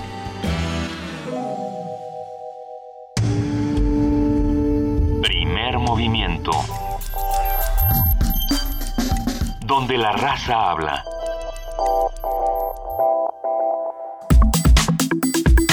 Nota Nacional. El pasado mes de febrero, el Instituto Nacional Electoral convocó a la población para participar en la elección de los integrantes de la Asamblea Constituyente de la Ciudad de México, estipulada en el decreto de reforma política de esta ciudad, publicado el 29 de enero de 2015 en el Diario Oficial de la Federación. Su conformación constará de 100 diputados, de los cuales 60 serán elegidos por la ciudadanía. De los 40 restantes, 14 serán elegidos por la Cámara de Diputados y 14 por la Cámara de Senadores. 6 serán elegidos por el jefe de gobierno y otros 6 serán designados por el presidente de la República. Sin embargo, a dos semanas de dicha elección, autoridades electorales han advertido que el abstencionismo ciudadano podría alcanzar hasta el 80%.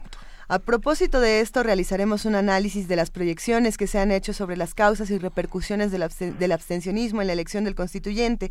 Vamos a platicar con la doctora Marta Singer, profesora investigadora de la Facultad de Ciencias Políticas y Sociales de la UNAM. Doctora Marta Singer, buenos días.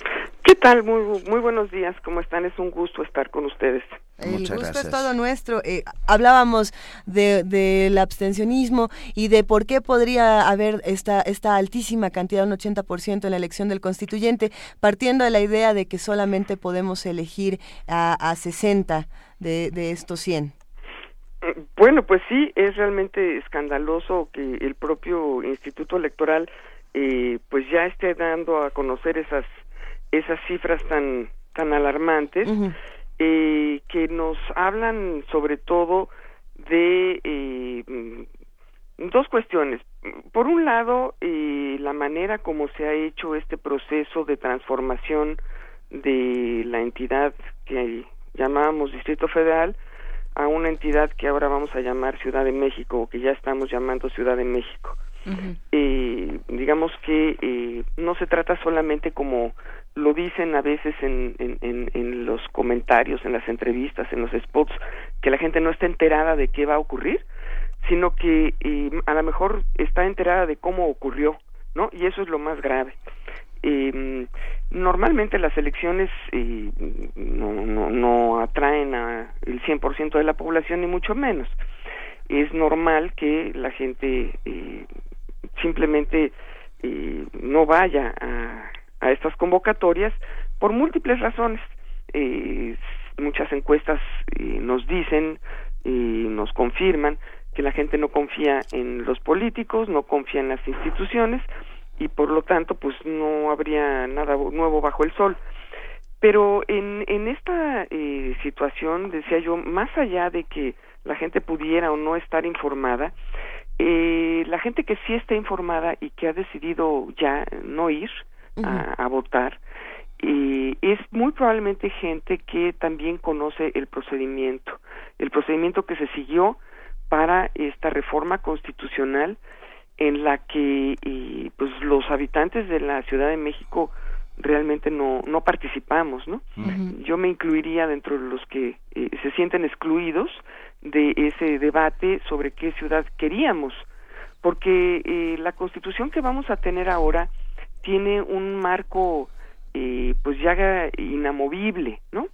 Eh, vamos a seguir siendo una entidad con algunos derechos eh, nuevos, por ejemplo, vamos a ser consultados eh, o nuestro nuestra asamblea eh, de diputados va a ser eh, consultada cuando haya una reforma a la Constitución Federal, cosa que antes no ocurría, ¿no? y bueno, más allá de eso, los problemas de gobernabilidad de la Ciudad de México eh, pues no han sido diseñados ni serán diseñados dentro de la nueva constitución porque ya tenemos un marco sobre el cual ir.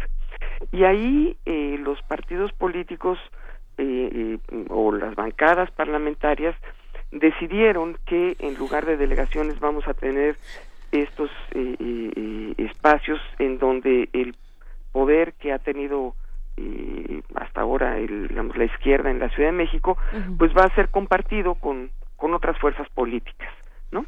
No vamos a tener delegados, pero vamos a tener eh, figuras que eh, compartirán el poder con pequeñas asambleas que se van a llamar consejos, ¿no?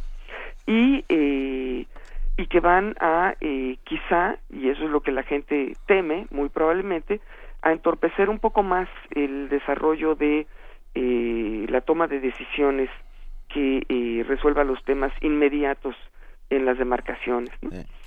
Eh, lo platicábamos hace ya tiempo, antes de que eh, en este mismo programa, antes de que se votara la reforma constitucional, eh, la, los graves problemas que implica el diseño de una eh, ciudad eh, tan eh, pequeña en territorio donde habita tantísima población y donde además se comparten los poderes con eh, la federación. Eh, no, no, no somos o no podríamos ser un estado como cualquier otro que tenga sus municipios, digamos que se manejan con eh, recursos autónomos y con eh, decisiones y a veces hasta policías autónomas o, o, diferenciadas del resto de los municipios. Eh, sería imposible eh, eh, cruzar de, de, de, Coyoacán Álvaro Obregón este, con, con reglas diferentes, ¿no? Eh, y eso implica un diseño distinto. Sin embargo, eh, el diseño que eh, ya tiene nuestra constitución eh, política de los Estados Unidos mexicanos para esta entidad es un diseño que la sigue limitando, ¿no?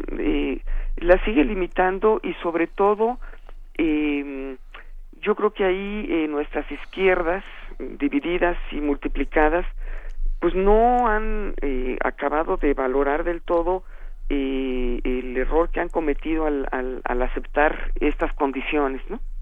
Eh, estas condiciones en donde eh, a fuerza o por la puerta de atrás eh, se está incluyendo a eh, espacios en donde eh, no han tenido fuerza política eh, otros otras voces para tomar eh, parte en una eh, digamos condición eh, gratuita de alguna manera, ¿no?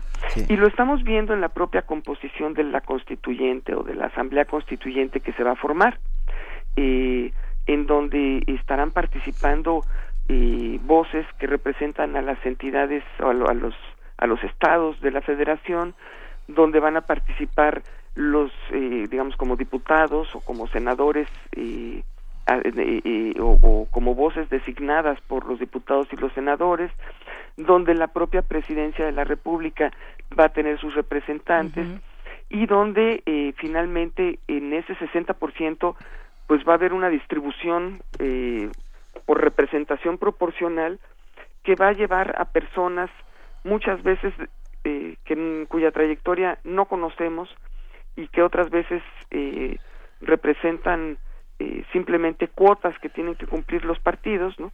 Como pues cuántos jóvenes, no importa quiénes, eh, cuántos discapacitados, no importa quiénes, eh, cuántas mujeres, no importa quiénes, cuántos hombres, no importa quiénes.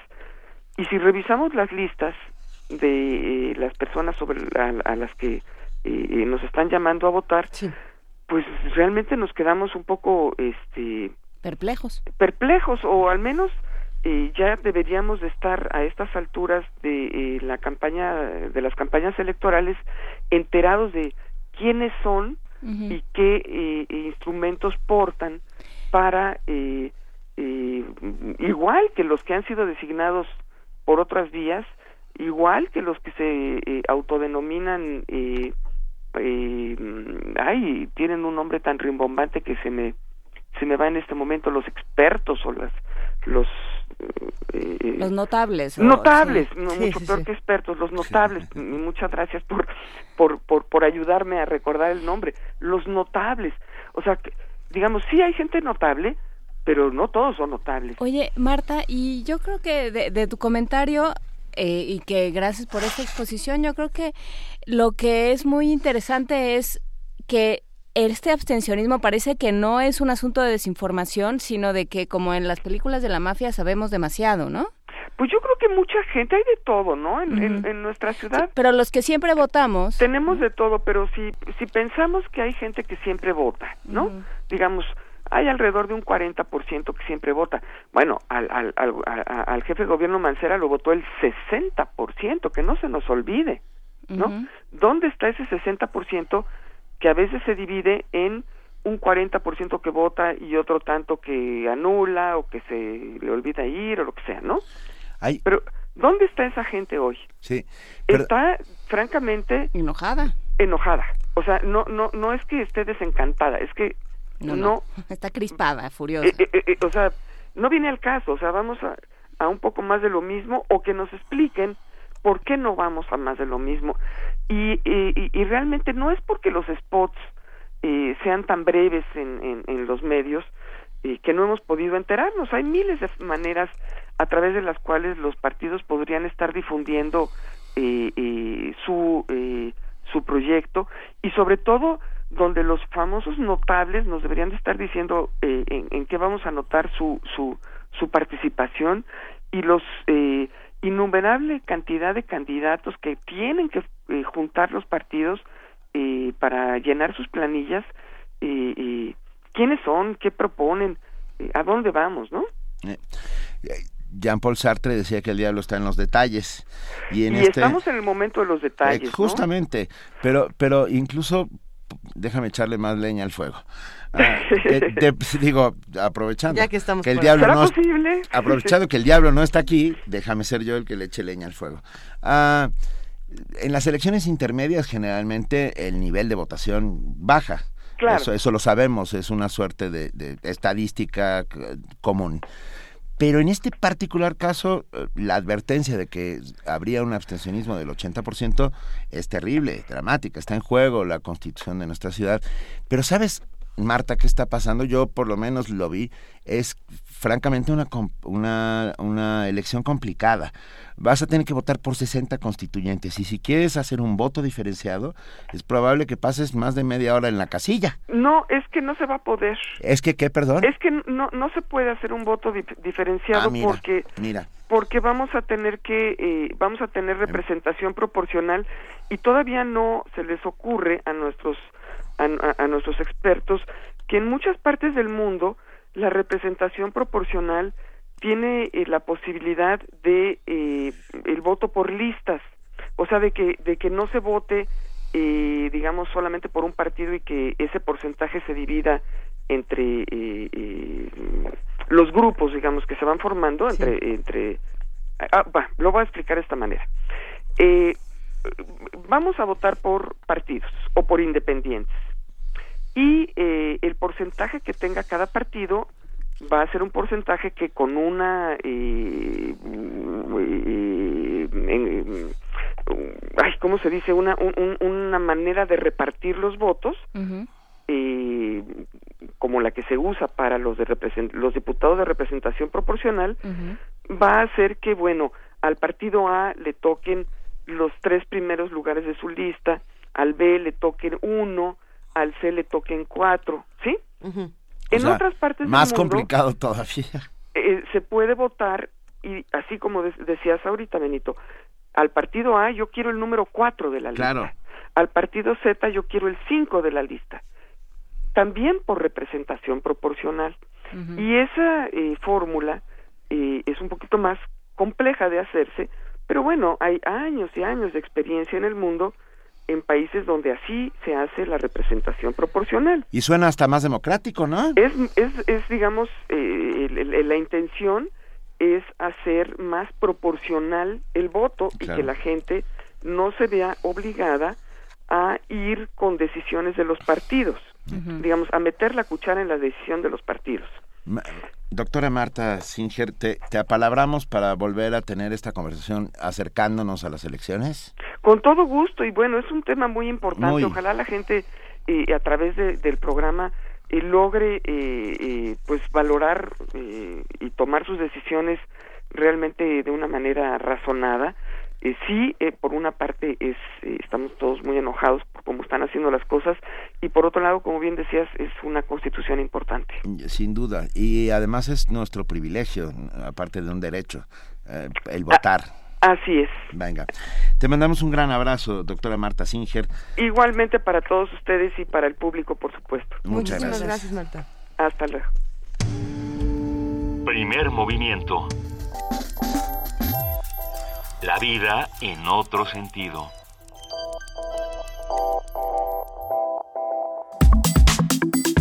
Nota Internacional. Venga, este jueves el ejército nigeriano confirmó el hallazgo de una segunda estudiante del grupo de jóvenes secuestradas por el grupo terrorista Boko Haram el 14 de abril de 2014 en la aldea de Chibok. Eran más de 276. La adolescente de 19 años de edad, identificada como Amina Ali Keki, está embarazada y fue localizada la noche del martes por los vigilantes civiles en la zona del bosque de Zambisa, en el estado de Borno, cerca de la frontera con Camerún, una zona donde se refugia el grupo islamista. Según medios internacionales y la agencia de noticias Radio Francia Internacional, José Habana Zambido, líder de la comunidad Chibok y presidente del grupo de búsqueda de las menores secuestradas, informó que la joven presentaba evidencias señales de trauma, evidentes señales de trauma. Eh, sí, hay muchas muchas complicaciones en, lo que vamos a seguir discutiendo. Yabuku Nkeki, director del grupo Bring Back Our Girls, Devuélvanos a nuestras niñas, integrado por padres de las secuestradas, confirmó que la menor encontrada, Amina, es su sobrina. La joven es una de las 276 niñas y adolescentes que fueron secuestradas hace dos años, alrededor de la medianoche, por varios hombres armados que atacaron la localidad de Chibok e invadieron la escuela secundaria gubernamental donde dormían las menores. El informe lo hizo el coronel Sani Usman, portavoz del ejército nigeriano, un día después de que fuera encontrada una primera niña, cuyo hijo de cuatro meses nació durante su cautiverio. Fue localizada mientras deambulaba en un bosque cerca de la localidad de Damboa. Para analizar lo que está ocurriendo en Nigeria, que nos revela la aparición de dos ya de esas niñas secuestradas por Boko Haram. ¿Y qué sabemos hoy de este grupo? Esta mañana conversaremos con Jorge Alberto Tenorio Terrones, maestro en Relaciones Internacionales y profesor del Centro de Relaciones Internacionales de la Facultad de Ciencias Políticas y Sociales de la UNAM, especialista en estudios de África en México, estudios regionales África, América Latina y de la noción del poder en África. Muchas gracias, Jorge Alberto Tenorio, por estar esta mañana con nosotros. Buenos días a todos. Es todo un tema lo que está ocurriendo en Boko Haram, eh, bueno, lo que está ocurriendo con Boko Haram. Hace unos, unos cuantos días, semanas, quizá meses, que no se tocaba en medios de comunicación y eso también es alarmante. Sí, eh, bueno, como ustedes ya lo mencionaron, eh, acaban de encontrar, de hecho, una segunda niña, creo que fue lo último también que, que se supo. Eh, a mí lo que se me hace eh, hasta ahora interesante es justo lo que se está comentando tanto por parte de las eh, personas que están en búsqueda de estas niñas, ya sea del gobierno o de la propia comunidad Chibok, como lo que se comenta en los medios, ¿no? Porque la comunidad Chibok está haciendo un esfuerzo importante tanto en los medios locales como en los medios internacionales para no estigmatizar a estas niñas que, que regresan. Y cuando mencionan que eh, tienen evidentes señales de tortura o, de, o que están eh, traumatizadas, bueno, lo que están pidiendo es que no se mediatice a estas niñas, ¿no? Que necesitan más, eh, digamos, ayuda o un respaldo de su comunidad. Que el hecho de estar comentando o que salgan a la luz este tipo de cosas en los medios. ¿no? Entonces, lo que está haciendo esta comunidad, lo que está haciendo el propio eh, gobierno ¿no? a través de las eh, Fuerzas Armadas, en, tanto en las comunidades del norte como en las comunidades del sur, porque ese es otro, eh, digamos, otra cuestión a analizar. ¿no? ¿Dónde, es, ¿Dónde se desarrollan las actividades de Boko Haram? ¿Dónde están participando? ¿Dónde tienen a las niñas también? entonces, todo eso habría que comentar. ¿Todo eso se sabe? Eh, pues pocas veces se, se habla de, ello, porque se hace sobre todo este estereotipo entre el norte y el sur, entre musulmanes y cristianos. Eh, Boko Haram es un grupo eh, que está, digamos, en, en el ámbito de lo que se conoce como un grupo terrorista musulmán y esta relación que se hace siempre con Medio Oriente o los musulmanes y árabes con eh, los, el terrorismo en general y que se ubica en el norte de, Nigeria históricamente, ¿no? Mencionas, eh, mencionaban también antes un estado que es el estado de Borneo, que es un estado también histórico, em, pero donde tienen o han retenido a grupos de, mujeres y, de niñas ha sido en el sur, en la frontera también con eh, Camerún, ¿no? De hecho, las encontraron en, un bosque en el sur, em, pero también las niñas son del norte en el norte, que a pesar de la gran mayoría ser musulmán, eh, la comunidad chivo, que en el estado de Borneo, eh, la mayoría es cristiana. Entonces... Eh, de alguna manera el que hayan aparecido ya dos de estas niñas secuestradas hace ya dos años, ¿será un indicio? quiere decir, ¿esperaremos algo más en los próximos días? ¿O, es, una no, casualidad? en realidad creo que no han sido cuestiones de eh, digamos, algo planeado ¿no? por el ejército, porque es curioso lo que mencionan las niñas. Ha, habido notas en donde las niñas dicen que fueron eh, liberadas o que no estaban siendo maltratadas y que lo que querían eran solamente regresar con sus familiares. ¿no? Era lo único que querían. De hecho, había también, eh, se mencionó que había videos donde las niñas decían, no, no nos están tratando mal, lo único que queremos es eh, regresar a, nuestras casas. Otro, otra de las cuestiones interesantes es cuando eh, le preguntan a una niña qué es lo que había pasado y ella había contestado que, eh, bueno, que la, la, iban a obligar a casarse, pero lo que a ella le sorprendía no era el hecho de casarse a, temprana edad, sino que lo hacía así sin el consentimiento de sus padres. Entonces es una situación entre lo que dicen eh, las niñas que han sido rescatadas por un lado, también hay otras que evidentemente tienen pues estas eh, señales ¿no? o huellas de haber eh, sufrido diferentes cuestiones físicas o maltratos. regresemos dos años para atrás en el momento en el que estas niñas son secuestradas. ¿Cuáles eran las razones por las que estas niñas habían sido secuestradas por el grupo Boko Haram? sabíamos hace un par de años, o, o por lo menos estaba en todas partes esta noticia, estaba en todas partes, eh, qué era Boko Haram, dónde estaba, qué hacía, eh, precisamente todo este asunto de si el grupo terrorista pertenecía al norte o al sur, pero ¿por qué estaba sucediendo esto y por qué dos años después eh, no tenemos mucha información al respecto? Lo que pasa es que hace dos años, bueno, en el 2014 salió un índice que habían hecho en Estados Unidos, ya ven que les encanta hacer todo en números. Entonces, eh, decían que Boko Haram era el grupo eh, terrorista que más había causado daños o más gente había matado, incluso más que el propio Estado Islámico. ¿no? Entonces, de ahí el hecho de que eh, además de que las niñas, bueno, que menores habían sido secuestradas, ya antes habían sido secuestradas otras mujeres, ¿no? Y han ido, durante estos dos años también habían, han sido liberadas algunas otras. Entonces el 2014 específicamente fue por la violencia que se había generado, por el número de muertes que habían causado y porque eh, eran unas eh, niñas, digamos, de una escuela, que las habían engañado, las habían sacado de esta escuela eh, con engaños diciéndoles que bueno que las iban a atacar y bueno las iban a llevar a un lugar seguro. Entonces de ahí eh, fue que empezó esta cuestión de Boko Haram después la, la adhesión no de este propio grupo al Estado Islámico y el hecho de estar o de haber ganado terreno que ha ido perdiendo en estos también en estos últimos años. Sí Ah, se hablaba de este asunto de vamos a educar de manera distinta a, nuestros jóvenes, o estos, jóvenes nos pertenecen por eh, un asunto educativo distinto. Eso, eso, quiere decir el mismo nombre Boko Haram, ¿no? De ahí viene, de un asunto como de, de, recuperar la tradición musulmana para estos jóvenes. Esa es otra cuestión también muy interesante porque lo que conocemos hoy en día es por eh, las traducciones, perdón, latinas eh, al inglés. Entonces, eh, eh, Boko Haram es una especie de eh, combinación entre estas traducciones latinas al inglés y el árabe. Entonces, la primera regularmente se traduce Boko, se traduce como occidental o como educación, pero al árabe también se puede traducir como seguir las enseñanzas del profeta. y también se puede traducir, traducir como, digamos, una disciplina o una educación, pero no en el sentido eh, efectivamente occidental. Entonces, ahí, hay una cuestión también interesante, ¿no? Partir del nombre de lo que significa. Es que ese es África. Ese es el problema con África, que no sabemos realmente qué pasa, sino que todo, todo se construye Europa o, o sea, los medios internacionales, Occidente, por decirlo de alguna manera, que ya es un, un término absolutamente rebasado, pero por usar ese término eh, fácil, es el que construye África. Y entonces, claro, esa, la idea que tenemos de África no es la que nos da África, no se la hemos preguntado a África misma, ¿no?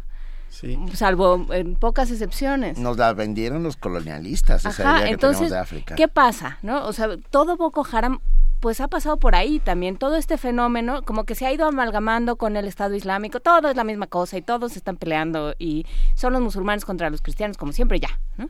Y así se ha ido haciendo la cosa más fácil y mucho eh, y muy injustamente, digamos. Sí, de hecho, esa, eh, esta cuestión de cómo entender la violencia, ¿no? lo fácil sería decir, bueno, es un grupo de locos que eh, están matando gente sin razón, ¿no? Lo que pasa con, en África, con el Estado Islámico, eh, o esta cuestión que, nuevamente comentábamos entre el norte y el sur, o luchas interétnicas, que es otro eh, de los estereotipos que, existen, pero entender la violencia en, en, esta parte del mundo o en esta región es pasar por el mismo proceso de entender la violencia en otros lados. Siempre eh, mm, eh, nos gusta, digamos, en el grupo de trabajo donde estamos, hacer analogías con lo que nosotros mismos vivimos en, México, ¿no? Con lo que pasa, por ejemplo, con los niños eh, que han sido secuestrados o que están en medio de la violencia, por ejemplo, y por dar un, algo muy conocido en Sinaloa, ¿no? Cómo crecen los niños y cómo están tan cercanos a este tipo de violencia y las repercusiones que tiene. Lo mismo sucede con las personas que están en, en esta región en África, particularmente en Nigeria, que crecen muy cercanos a este tipo de violencia y lo que provoca los que son secuestrados y luego cómo eh, en algún momento son utilizados y engañados y manipulados psicológicamente para cometer ciertos actos de violencia, también tienen una eh, explicación, ¿no? No es algo tan sencillo. por favor, dinos, Jorge Alberto Tenorio Terrones, la fuerza real de Boko Haram hoy por hoy. ¿Qué se sabe? ¿Sabemos algo distinto? Hoy en día, la verdad es que ha perdido eh, terreno, ¿no? Han ganado espacios eh, sobre todo eh, está en, la, en, la, zona del noreste, también habían estado en, el noroeste, pero han perdido eh, espacio en realidad. el hecho de, de, encontrar a estas niñas, la verdad es que no sabemos si es por una, eh, desde mi particular punto de vista, no es por algo planeado, como lo, lo comenté. no hay una labor de inteligencia. Exacto, no hay una labor de Ha sido lo mismo con el eh, pasado presidente Jonathan Goodluck, como ahora con Buhari, a pesar de que se esperaba que siendo Buhari del norte también de la provincia de Katsina, siendo musulmán, podía también trabajar este tipo de cuestiones más que eh, Goodluck, pero bueno, eh, ha sido la o ha permanecido de la misma forma y por ello los reclamos también tanto de la comunidad como de las personas eh, cercanas a este problema. Sí, porque se ha manejado eso. escuchaba hoy en la mañana a un corresponsal, a un, a un periodista eh, nigeriano y él, él decía, a ver, pues es que también ha, generado una serie de divisiones entre la comunidad, entre estos chibok, ¿no?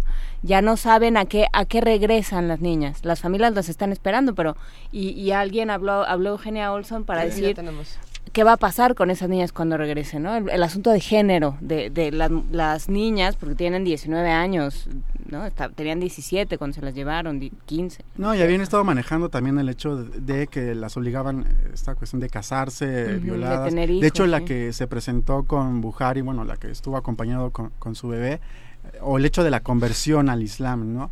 Bueno, esta chica seguía con sus mismas, eh, bueno, al parecer, o es lo que eso refleja la imagen, su misma vestimenta, ¿no? Siendo, eh, digamos, de no musulmana, ¿no? Eh, se mantenía así. Algunas otras cosas que no se saben de lo que dicen las niñas también parece ser que no, digamos, algunas no necesitan esta cuestión del apoyo en, la violencia física, ¿no? Porque no sufrieron algo así.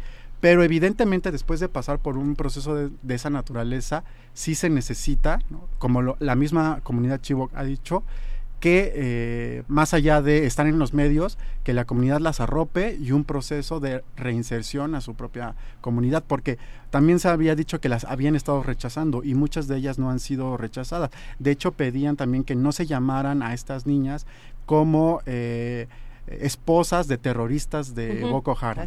¿no? Entonces, es una ya, ya, acabaste con ellas. Exacto, seguir estigmatizándola. hemos eh, tocado el tema de los medios por distintos lugares. Yo me quedo pensando en lo que pasaba hace dos años cuando se van las niñas y de pronto veíamos en redes sociales al mundo entero pero de verdad, al mundo entero con su letrerito que decía Bring Back Our Girls. Y el día de hoy yo no he visto un letrero más. Es decir, el, el olvido tanto en redes sociales como en medios de comunicación es, es, inmediato. Y hasta que no aparecen y no hay un estigma que los mismos medios puedan poner, no hay no hay notas. No estaríamos nosotros tampoco hablando de esto. Un tema desaparecido en medios durante un año, por lo menos. Nosotros lo trajimos mucho cuando arrancamos y apenas ahora vuelve el, tema de Boko Haram. ¿Qué, ¿Qué pasa entonces con los medios y qué papel tienen en no solamente en nuestro país, ya para cerrar esta conversación? Eh, bueno, nada más, eh, efectivamente hay que recordar lo que pasó con eh, la misma Michelle Obama, participando en este tipo de, de, digamos, publicidad o más bien de esfuerzos por traerlas. Y bueno, ha sido un, un tema, el de los medios, el de cómo ubicar a África, dónde ubicarla, por qué ubicarla, ¿no? Eh, y bueno, creo que... Sí, desde ahí, ¿no? Conocerla también, ¿no? Eh, reconocerla. Entonces creo que, que, que, el hecho de que se toquen estos temas, que no se olviden y sobre todo de no perder de vista que África a veces no está tan lejana o no es tan diferente a lo que el mundo, ¿no? Eh, suele hacer, suele pensar o suele pasar incluso. Pues bueno, tenemos mucho de qué hablar todavía. África, a pesar, a pesar de estar en el siglo XXI, sigue siendo un, continente ignoto. sabemos mucho menos de lo que deberíamos, se habla mucho menos de lo que se debería. Nosotros aquí hacemos un esfuerzo continuo y permanente para que para que todo esto salga a la luz y te agradecemos tantísimo ah, Jorge Alberto Tenorio Terrones, maestro en Relaciones Internacionales, profesor de Relaciones Internacionales de la Facultad de Ciencias Políticas y Sociales. ¿De dónde? De la UNAM. Muchísimas gracias. Gracias. Gracias. Primer movimiento. Donde la raza habla. 8 de la mañana con 51 minutos. Estamos aquí en primer movimiento. Escríbanos, llámenos, díganos qué opinan del papel de los medios de comunicación en momentos como estos, porque hay algo importante. Vamos a unir las conversaciones. Eh, ustedes saben, si quieren saber algo que está pasando en el país, no solamente consultar los medios, consulten el cine, ¿no? Si uno quiere, si uno quiere conocer la realidad, si uno quiere saber las discusiones de, una, de una zona del mundo, vean el cine que se está haciendo. Y para platicar entonces de lo que está pasando en Latinoamérica, en el ascenso de los conservadores en Latinoamérica eh, y cómo el cine nos permite reconocer síntomas. Ya se encuentra en la línea Guadalupe Ferrer, directora de la Filmoteca de la UNAM. Queridísima Guadalupe, ¿cómo estás? Hola Luisa, muy buenos días, muy bien. Sé que por ahí andan Benito y Juana. Así es, aquí estamos escuchando. Los he estado oyendo. Atentamente y nos da mucho gusto que estés con nosotros. Bueno, pues miren, lo que pasa es que sí hay una serie de síntomas que por lo menos los que ya tenemos una cierta edad podemos reconocer en lo que está sucediendo en América Latina. Yo la semana pasada les comentaba sobre una serie en video que realizó el documentalista Marcus Sanz sobre la historia del cine y en ella el cineasta afirma que lo que mueve al cine no es la taquilla o el negocio del espectáculo, a los productores sí, sí, pero lo que mueve al cine realmente es la pasión, la innovación y también el deseo de contar historias que ayuden a la reflexión sobre nuestro entorno. Por eso el cine está metido todo el tiempo con lo que tiene que ver con la gente y su vida, incluso cotidiana. Esto lo comento porque lo que se está viviendo en Brasil con la destitución de la presidenta Dilma Rousseff, pues me parece que el cine también nos puede ayudar, es un excelente medio que nos ha provisto de información para reconocer situaciones del presente a la luz de casos similares que han ocurrido en el pasado. No voy a hablar de películas nuevas, voy a hablar de películas viejas, pero que son advertencias fuertes. Es importante Por esta razón, creo conveniente revisar algunas películas que nos pueden ayudar a comprender las implicaciones de la separación del cargo de la presidenta electa democráticamente, Dilma Rousseff, y las estrategias que han seguido sus enemigos para lograrlo. No son películas brasileñas, pero nos hablan de lo mismo.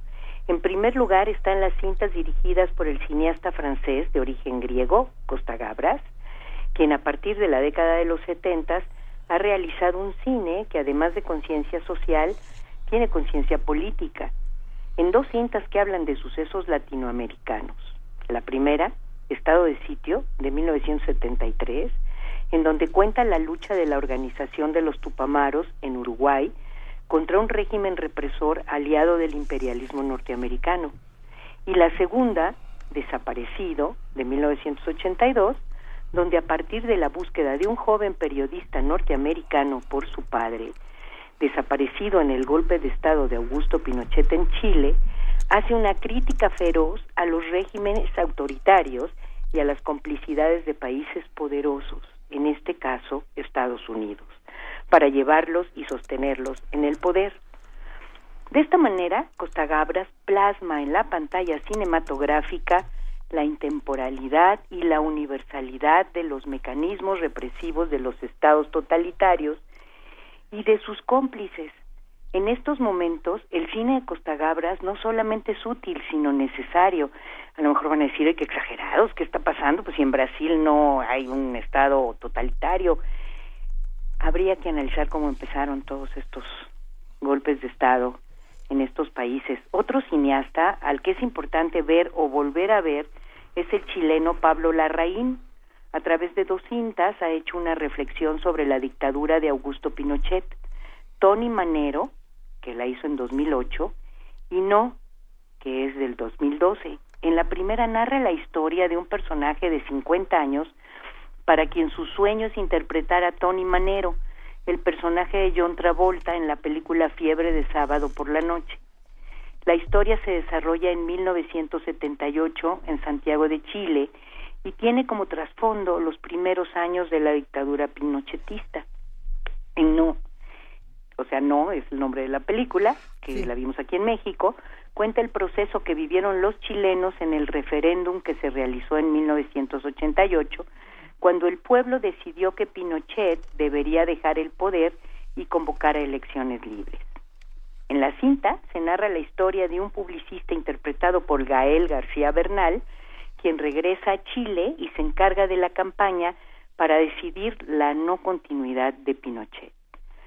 Ambas cintas son una amarga reflexión sobre el daño social, cultural y político que dejan tras de sí dictaduras como la chilena, de la cual pues habría que ver cuánto trabajo da recuperarse. Frente a los hechos de Brasil, vale voltear al pasado y qué mejor que hacerlo a través de estas cintas que no son panfletarias, sino intensamente conmovedoras sobre la lucha de la sociedad para tener una democracia que realmente funcione. Y pues sí me parece, hemos hablado ya de las películas de Costa Gabras en otra ocasión, pero sí me parece importante eh, revisarlas, y sí me parece importante que la gente recuerde lo que ha visto a veces en el cine porque advierte, ¿no? Cuanti más, por ejemplo, todo lo que vimos de cine de la Segunda Guerra Mundial y lo hemos, eh, si tú ves quemar una pira de libros, para los que sabemos lo que eso hicieron los nazis, yo creo que los pelos se nos paran de puntas, por ejemplo, ¿no? pues no sé qué opinen. ¿Ya se fueron? No, aquí estamos. no, estamos oyéndote muy atentamente. los, los, nazis y tantos otros quemaron libros y nos lo dijo el cine. El cine nos dice muchas cosas, nos advierte de muchas cosas. Pues eh, sabe sobre todo que, que contiene esta... Eh, las buenas películas realmente hablan de universales y logran entrar por la emoción. Entonces te involucran muchísimo en la historia, eh, al ser los individuos los que están eh, ahí presentes para que tú veas lo que les está pasando pueden generar una empatía importante. Entonces, eh, cuando el cine trabaja estas historias personales que se universalizan, la verdad que eh, nosotros no debemos de perder de, vista que no solo nos hablan del pasado, sino que nos pueden enseñar a advertir los síntomas, que ese es un poco el tema que me parece que es súper importante. Súper importante y tenemos que estar siempre muy pendientes de los síntomas. Guadalupe Ferrer, directora de la Filmoteca de la UNAM, colaboradora de Primer Movimiento y amiga, te mandamos un beso y un abrazo. Oigan, nada más un segundo, un segundo. Eh, anoche veía yo una película rápido en un portal, en Netflix, lo, lo anuncio, que se llama Ha vuelto. Ojalá de la audiencia la busque es eh, cómo reaparece Hitler en 2014 la vi. en Berlín. La vi, ah, hablemos de ello próximamente porque además leí la novela. Ah, buenísimo, buenísimo. Va. bye. Gracias. Chao. Hasta luego. Primer movimiento. Donde todos rugen, el puma ronronea.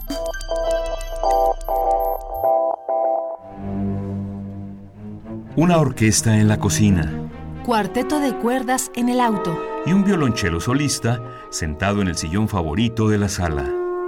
Orquesta Filarmónica de la UNAM. Desde la sala Nezahualcóyotl. Escucha los conciertos los domingos al mediodía. Desde la comodidad de tu casa. 96.1 FM. Radio UNAM. La primera constitución de la Ciudad de México se escribe mejor si tú eres parte de ella. Escucha las propuestas de las y los candidatos a la Asamblea Constituyente en los foros de ideas que se realizarán del 25 de abril al 27 de mayo. Consulta el calendario en www.iedf.org.mx o en www.ine.mx. Vota este 5 de junio y habla por tu ciudad. Instituto Nacional Electoral e Instituto Electoral del Distrito Federal. Para redactar la Constitución de la Ciudad de México, los políticos de siempre impusieron el 40% de los constituyentes, pero con el 60% elegido por los ciudadanos, protegeremos a la gente. Con Morena defenderemos a los adultos mayores, la educación, la salud, el agua y un medio ambiente limpio. Queremos Internet gratuito y acceso a la cultura para todos. Proponemos revocación de mandato, acabar con negocios sucios y defenderemos el espacio público. Ya no te dejes. Este 5 de junio vota por Morena, la esperanza de México a nuestro estilo capitalino. Así será nuestra constitución. A nuestro modo, porque así somos, así tomamos nuestra decisión. La capirucha se pone trucha cuando elegimos qué rumbo llevamos. Las decisiones las vamos tomando, todos unidos, los ciudadanos. Capitalino de feño chilango, no importa qué nombre tengamos, con movimiento ciudadano, aquí elegimos qué rumbo tomamos. Movimiento Ciudadano. De Chiapas, el rescate del mundo. El lugar que reúne a las voces. Jaculatoria, dícese de las oraciones de elección. Los y las poetas reunidos en un solo evento. Radio UNAM y Casa del Lago celebran 11 ediciones de Poesía en voz alta. Poesía en voz alta. Nuestras cápsulas con la historia y poesía de los invitados nacionales e internacionales. Revive la mezcla de las emociones que solo un acto así puede provocar. Si es poesía, que sea en voz alta.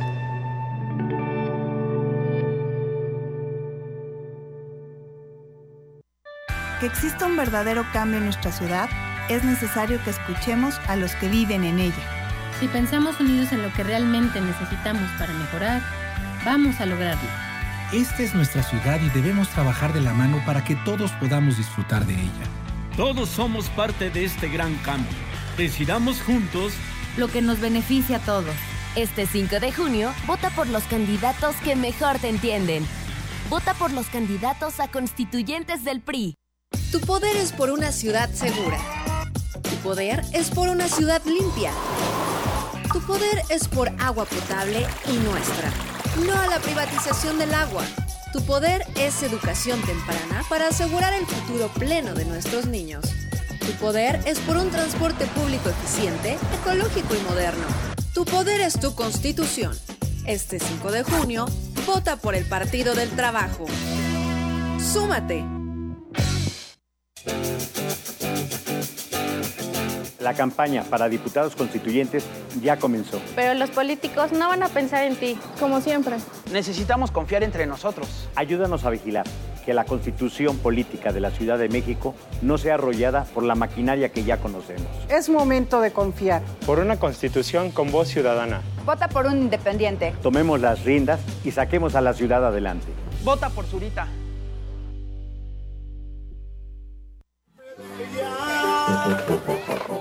Llévele, llévele, libros artesanales y novedosos. Pásale, güerita, los libros que no encuentran en las grandes librerías. ¿Qué busca, marchante? Ensayos, libros de artista, crónica. Las editoriales pequeñas, distintas, novedosas, artesanales, reunidas en el cuarto Tianguis de la Diversidad Textual, Los Otros Libros. 27, 28 y 29 de mayo en las instalaciones de Radio UNAM, Adolfo Prieto 133, Colonia del Valle, cerca del Metrobús Amores. Entrada libre.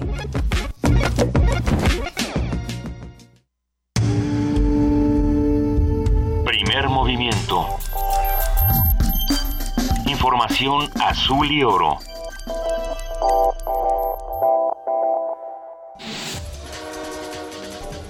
Corte informativo el rector de la UNAM, Enrique Graue, realizó un breve paseo a bordo del bicitren. El nuevo sistema de transporte es una iniciativa de la Dirección General del Deporte Universitario para que la comunidad recorra los principales murales y edificios de Ciudad Universitaria en una bici articulada con 10 plazas. Al impartir la conferencia Incendios Forestales en México y su relación con parámetros meteorológicos, la investigadora María de Lourdes Villers Ruiz del Centro de Ciencias de la Atmósfera del UNAM reveló que el Estado de México, Tlaxcala y la capital del país son las entidades más afectadas por estos siniestros durante la temporada de calor. En promedio por año se producen 6.500 incendios, más o menos de 30 hectáreas por incendio. Eso nos da alrededor de 219.000, 220.000 hectáreas que se pierden anualmente. Lo que se pierde es muy significativo. Y el indicador de riesgo es qué tan frecuente es que estos áreas verdes se incendien. Entonces, aquí tenemos tres entidades federativas que están con alta gravedad y con alto riesgo. Investigadores del Centro de Ciencias Aplicadas y Desarrollo Tecnológico de la UNAM desarrollan un posible sustituto de hueso sintetizado a partir de la ceniza de la cáscara de arroz. Se trata de un biovidrio que puede favorecer el trabajo de las células, proporcionándoles una estructura y componentes suficientes para que realicen el proceso de regeneración ósea. Maestros de la Coordinadora Nacional de Trabajadores de la Educación levantaron esta mañana el plantón que tenían desde el domingo pasado frente a la Secretaría de Gobernación. Se desconoce si los disidentes se instalaron en otro punto de la ciudad. Por el momento, son encapsulados por autoridades policiales en Avenida Juárez. La Procuraduría Federal de Protección al Ambiente informó que del 2012 al 2015 presentó 1.932 denuncias penales o querellas por delitos contra el ambiente. La dependencia reveló que el año pasado clausuró 67 industrias de forma total y 68 parcialmente ante los niveles de polución que generaban. El Centro de Estudios Sociales y de Opinión Pública de la Cámara de Diputados reveló a través de una encuesta que el 76% de los mexicanos considera que el país no está preparado para que se regule el uso recreativo de la marihuana. Sin embargo, indicó que el 86% acepta la legalización de este nervante con fines medicinales. El Congreso de Veracruz aprobó la eliminación del fuero constitucional para gobernador, secretarios de despacho y otros funcionarios públicos en la entidad. Manny Pacquiao, seis veces campeón mundial de boxeo, fue designado senador de Filipinas. El pugilista está a un paso de conseguir la candidatura a la presidencia de su país. La presidenta suspendida de Brasil, Dilma Rousseff, dijo que el golpe de Estado en su contra fue orquestado por fuerzas brasileñas. Descartó que los acontecimientos actuales puedan atribuirse a la injerencia extranjera. La Cámara de Diputados de Bolivia aprobó un proyecto de ley que reconoce la identidad de género de las personas transexuales. Habla Manuel Canelas, legislador de ese país. Con la aprobación de esta ley no se le va a quitar derechos a nadie, simplemente ciudadanos que no los disfrutaban, que no eh, los tenían garantizados, los van a tener. Fundamentalmente es que se regule un procedimiento y se reconozca a nivel estatal una nueva identidad de género. Jorge Vergara, propietario del Club Deportivo Guadalajara, anunció que tras 22 años de relación con Televisa, no renovará contrato por los derechos de transmisión. El empresario reveló que buscarán plataformas digitales o la televisión de paga para la proyección de los partidos.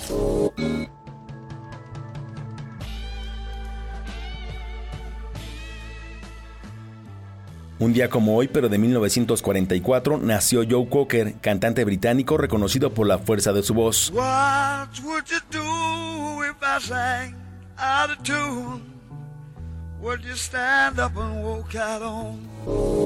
Hasta que la información lo esperamos en nuestro corte vespertino.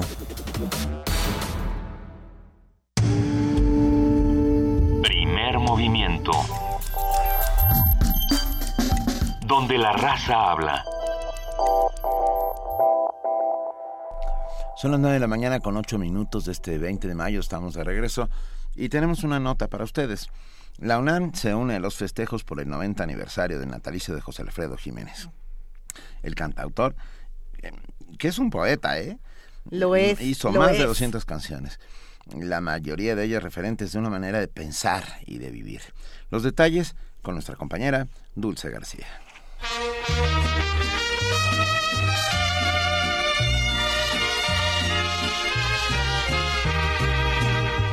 Tómate esta botella conmigo y en el último trago nos vamos. Quiero ver. Cantó al amor, al desamor, a la tristeza, a los celos, a la revancha. Todo un bohemio, José Alfredo Jiménez no solo compuso, también vivió sus canciones, ya fuera por un impulso festivo o amargo. Me cansé de rogarle. Me cansé de decirle que yo... Se han cumplido 90 años del natalicio de uno de los más importantes exponentes de la música mexicana. A pesar de que el autor no contaba con estudios musicales, su intuición y sensibilidad lo llevaron a crear más de 200 piezas emblemáticas que abarcan casi todos los géneros de la música popular mexicana. No vale nada la vida, la vida no vale nada. Trabajó desde los ocho años para colaborar con el sustento familiar y fue mesero en el restaurante La Sirena, experiencias que le permitieron conocer los contrastes entre el campo y la ciudad de su época, dicotomía que plasma en sus canciones. Para Paloma Jiménez, hija del cantautor, es mucha la importancia que ha cobrado la figura de su padre en el imaginario colectivo de México. Existen tres tesis doctorales que se fueron publicando sobre las letras de las canciones de mi padre. Entonces, creo que él se sentiría muy extraño de verse, no, no cantado, sino tratado como teoría en las aulas universitarias. Yo quisiera decirles que las canciones son una parte fundamental de la cultura y que los jóvenes o los adultos tendrán una enorme oportunidad de entender lo que es la mexicaneidad. Es un gran acervo del que debemos echar mano porque es la lengua viva que se plasma en las canciones. El Centro de Enseñanza para Extranjeros se unió a los festejos por los 90 años del nacimiento del ídolo de la canción vernácula. En el acto, José Alfredo Jiménez Jr. compartió con el público las palabras de cariño que en alguna ocasión le expresara su padre. Sacamos el perro, nos pusimos a, a, jugar con él y de repente lo vi que estaba en la barra mientras yo jugaba con el perro, estaba escribiendo algo. Y esto es algo de lo que me escribió ese día. Se llama El niño y el perro. El niño y el perro corrían como locos. Eran casi, casi de la misma edad. El niño siete años, el perro seis meses, y eran dos amigos grandes en verdad.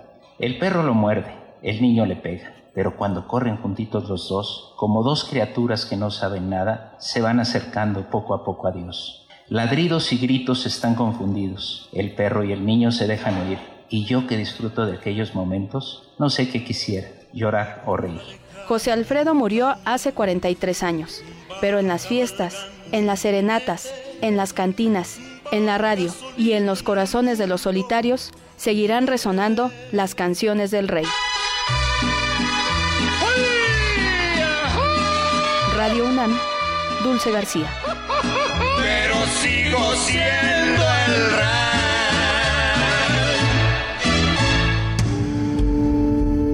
Primer movimiento. Donde todos rugen, el puma ronronea.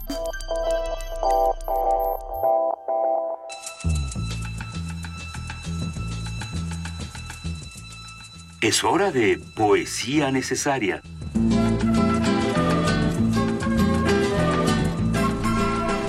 De poetas a poetas, eh, hablábamos hace unos minutos de José Alfredo Jiménez y que acabó casi en poesía dadaísta, esto se mencionó en esta mesa, pasamos a otra poesía. Luisa Iglesias, te toca. Pasamos a la poesía beat de la dadaísta La Beat, que me parece un salto lógico, un, salto intrépido que hace Gregory Corso eh, para todos los que disfrutan de la poesía beat. Gregory Corso quizá era el que tenía más sentido del humor, el que se burlaba de los otros poetas, se burlaba de sí mismo todo el tiempo. Eh, los recomendamos muchísimo que se acerquen a The Portable Beat Reader, este libro de poesía donde aparece de Gregory Corso, Tengo 25 I Am 25, y es un poema eh, muy divertido eh, porque es una crítica a los, a los poetas de su tiempo, y la traducción que tenemos aquí es de Juan Arabia, esperemos que la disfruten.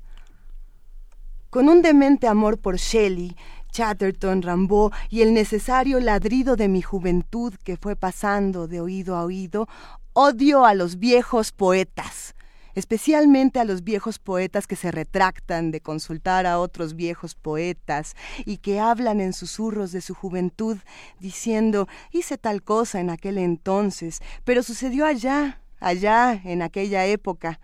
¿Cómo me gustaría callar a esos viejos diciéndoles yo soy su amigo, y lo que alguna vez fueron, a través de mí lo serán de nuevo?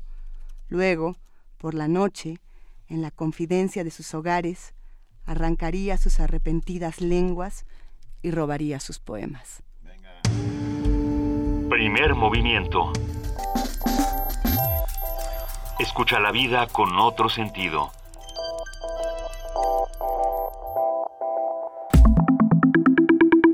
La mesa del día.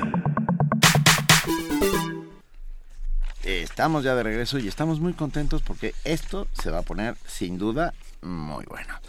37 obras de teatro y más de 150 sonetos con valiosos relatos hacen de William Shakespeare un inigualable narrador de las historias de su época. Por eso la presencia de este dramaturgo inglés en la literatura demanda nuevas ediciones. Sus obras completas han sido recopiladas por la editorial de Bolsillo, a cargo del editor español Andrew Jaume, quien seleccionó más de 20 traducciones de escritores hispanoamericanos. Entre ellos se encuentran Tomás Segovia, Edmundo Pasoldán, Elvio Gandolfo y José María Valverde. Sin embargo, traducir las obras de Shakespeare no es tarea fácil, ya que son textos originalmente escritos en inglés isabelino, lo que plantea un dilema eterno y hace pensar si, son o no traducibles al español y sobre todo al español de nuestro tiempo. Eh, ahí la pregunta. Nicanor Parra, poeta que hizo su versión del Rey Lear, titulándola Lear, Rey y Mendigo en 2004, afirma que es imposible traducir la obra shakespeariana, pero propone una reescritura, es decir, crear una obra a partir de la obra. Históricamente a América Latina han llegado las traducciones hechas en España por traductores del Instituto Shakespeare, cuyas ediciones han salido bajo los sellos de Austral y Cátedra. Por otro lado, el poeta chileno Pablo Neruda tradujo Romeo y Julieta en 1964 para Editorial Losada, cuando se cumplían 400 años del nacimiento del creador inglés. También el poeta Raúl Zurita hizo su traducción de Hamlet por ediciones tácitas y es posible encontrar las versiones de Otelo, Hamlet, Romeo y Julieta realizadas por Juan Carriola en Editorial universitaria. Hay muchísimas traducciones de la dramaturgia shakespeariana, pero ¿qué opinan los lectores y qué opinan los que nos están escuchando? Los invitamos a que nos escriban. Estamos en arroba P Movimiento, en diagonal Primer Movimiento UNAM. Eh, ¿Cómo sabemos si una traducción está bien hecha? Para responder estas y otras cuestiones y platicar sobre las primeras traducciones de Shakespeare, cómo se hicieron, cómo se recibieron entre los lectores, esta mañana nos acompaña Cristina del Castillo, intérprete, traductora, actriz apasionada del teatro y del lenguaje. Ella ha trabajado en las Naciones Unidas como intérprete y traductora Anita la huerfanita. Ustedes probablemente la recuerdan porque ya estuvo en esta cabina haciendo un ejercicio maravilloso, único y, bueno, es un verdadero placer que estés de vuelta con nosotros, Cristina. Bienvenida. Muchísimas gracias, gracias. Y gracias sobre todo por haber aceptado este pequeño comentario que tengo que hacer, o gran comentario que tengo que hacer sobre las traducciones de Shakespeare. Me encantó lo que leyeron antes. Como siempre, tienen ustedes muy mucha razón, estudian muy bien lo que están diciendo. Eh, tengo dos cosas que decir respecto a lo que habías leído tú, Luisa, sobre si hay que hacer una nueva versión de las eh, obras de Shakespeare. Pero bueno, Vamos a empezar. Vamos Empezaré. por Sí, vamos. Orden y progreso. ¿Cómo estás? como dicen los brasileños, o decían, porque ya no hay... Ya es un desorden. En fin, este, un beso a Juana Inés, que, que todo el mundo sepa que la conocí cuando era una mirada amorosa en los ojos de su padre. Ahí la conocí yo, es decir, no había nacido. Era solamente este Conchita y Germán, pero en fin. Empezaré por decir lo siguiente. Voy a citar a lo que escribe Fernández de Moratín, dramaturgo español, en el año de 1798. Él lo escribe eh, bajo el ah, seudónimo de Inarco Selenio. Y dice, porque con eso quiero empezar y de eso vamos a, a debatir un poco. Dice eh, Moratín, no es pues el gran Shakespeare el ejemplar que ha de proponerse a quien siga la carrera del teatro. Cualquier elogio, cualquier título que le quieran dar, podrá convenirle, pero el de maestro, no. Ay, exactamente. Ahí es donde empieza mi, perdón, mi gusto por, eh, por estudiar esto. ¿Qué pasa cuando llega Shakespeare a España? ¿Cuándo, ¿cuándo llega Shakespeare a España? ¿Y qué pasa? A los españoles Shakespeare no les gusta. Vamos a ver por qué. Entre otras cosas, yo decía en algún momento de mi vida, no les gusta porque no lo entienden. Y porque representa a la pérfida Albión. Exactamente, ¿Eh? y la O sea, Armada Invencible. por supuesto. Y son protestantes, Claro. y son una isla, y no tienen cultura. De eso vamos a, a enterarnos a través de todo lo que vamos a leer ahora que escriben estos señores. Entonces, los ingleses son estos bárbaros, es la pérfida Albión, es- se van en contra del Papa, no saben escribir, son...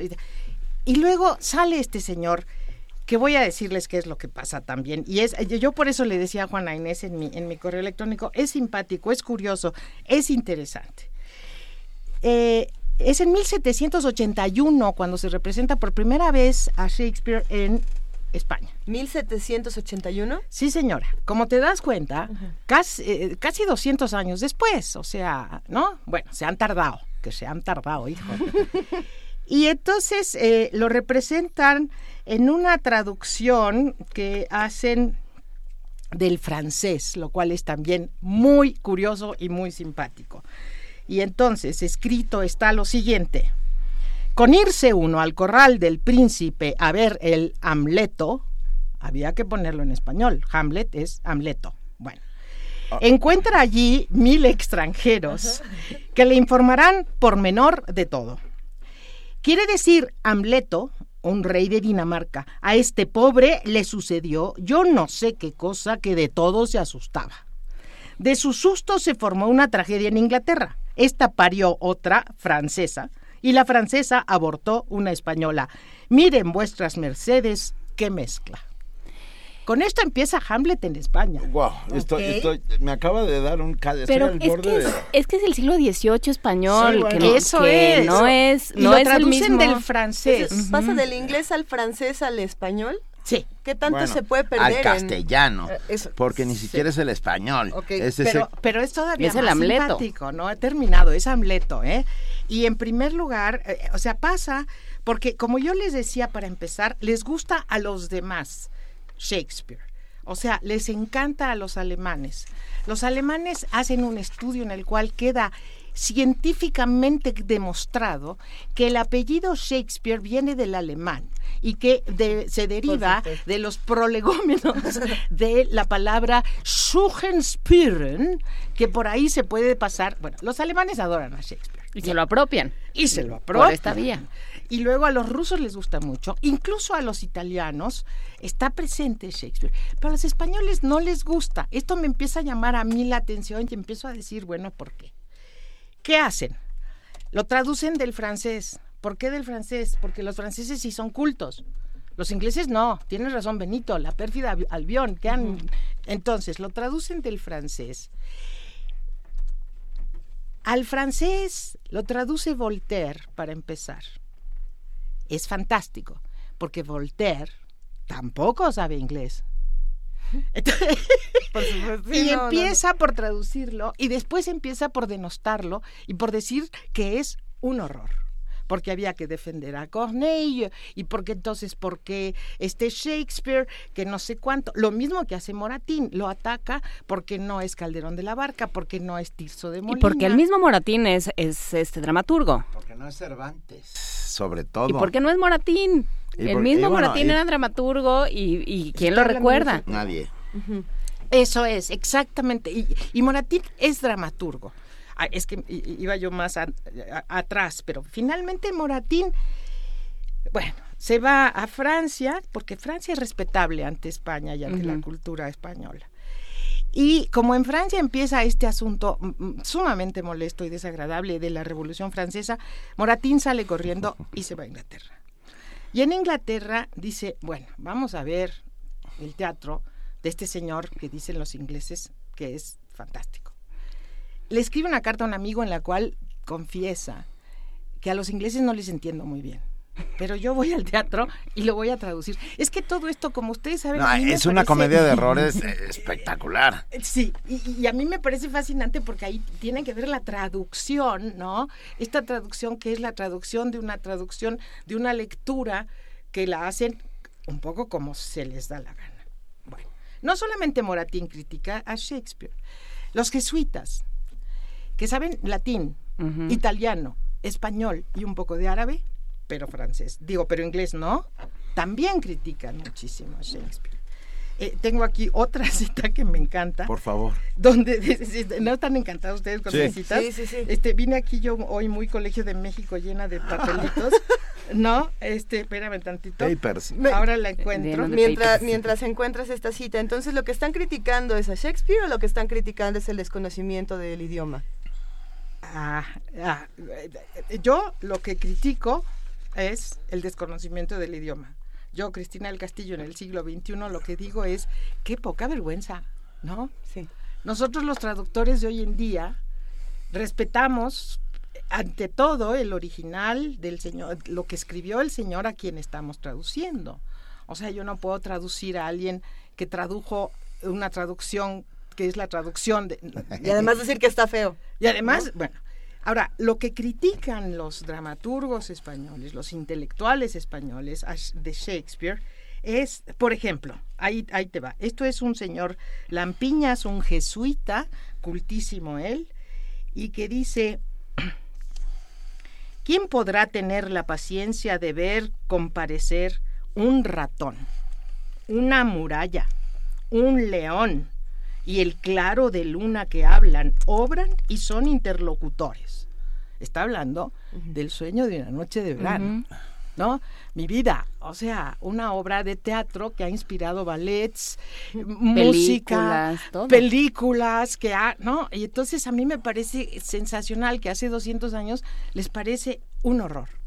¿Por qué lo critican? Lo critican porque en el pensamiento eh, clásico, canónico, francés, el teatro tiene que tener, según dijo Aristóteles, que tampoco es cierto, una eh, unidad de tiempo, de acción y de espacio. Y Shakespeare es este señor que te cuenta algo que pasó hace 30 años en el mismo, en otro lugar, y te hace hablar al claro de luna y luego a los sepultureros, y es un grosero, ¿eh? Es un grosero y un Además. vulgar. Y- y, o sea, y, y más o menos talentoso y con más o menos buen poeta, pero de teatro no sabe nada. Eso es lo que me parece genial, ¿no? O sea, que a 200 años estamos aquí volcados universalmente a hacer el gran homenaje al gran dramaturgo, a pesar de Moratín, William Shakespeare. Claro, pero este asunto de las traducciones que llegan por 18 lados y que llegan quién sabe cómo no es no es privativo de Shakespeare, ni es ni ni se ha dejado tan atrás, o sea, apenas hace pues no sé si seis años más o menos tuvimos la primera traducción de Guerra y Paz del ruso. Sí. Habíamos leído a los rusos vía el francés. Pero, pero entonces, Por pen- ejemplo. pensando en eso, en el ejercicio de la traducción y de cómo nos vamos trasladando de idioma a idioma, eh, había una discusión, sigue esta discusión de que Shakespeare puede ser muchos, ¿no? Pero si dejamos esa, ese Shakespeare puede ser muchos y pensamos en el Shakespeare, realmente es muchos a través de las voces de todos los traductores que fueron recombinando del inglés al francés, al español, al no sé qué. Hay, hay un salto de cuántos autores, de cuántas voces distintas.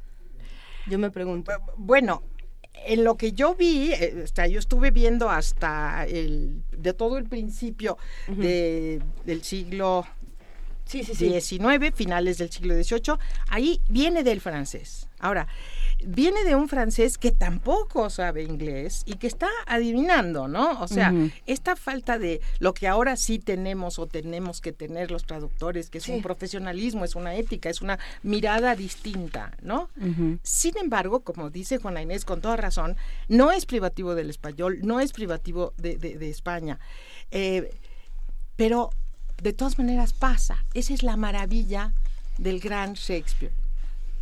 Perdón, un segundito. En este momento, eh, y lo agradecemos enormemente, nos desenlazamos de AM. ah, te- habrá rúbrica de salida y de entrada. Y nosotros continuamos aquí en primer momento por FM. Gracias a AM por estar con nosotros esta mañana. Buen día. Y ya, y seguimos aquí. Sí. ¿Viste? ¿Viste? Eso fue un acto de magia. Sí, sí. Jam- Faltó un artista. Me sentí como Ajá. Hamleto. Como Hamleto y- Hamleto. y el claro de luna. Repetimos que estamos platicando con Cristina del Castillo, estamos hablando sobre las traducciones de Shakespeare, sobre el ejercicio de las muchas voces dentro de una obra, de la crítica que se hace a, a- a las obras fundamentales de la, li- de la literatura actual. O, o- o bueno, es que es, es muy complicado este asunto. Yo no tenía ni la menor idea de- del camino que lleva una obra para volverse grande o para ser Pero- este, destruida en su tiempo. Todos estos que la criticaron, ¿se sentaron y la tradujeron?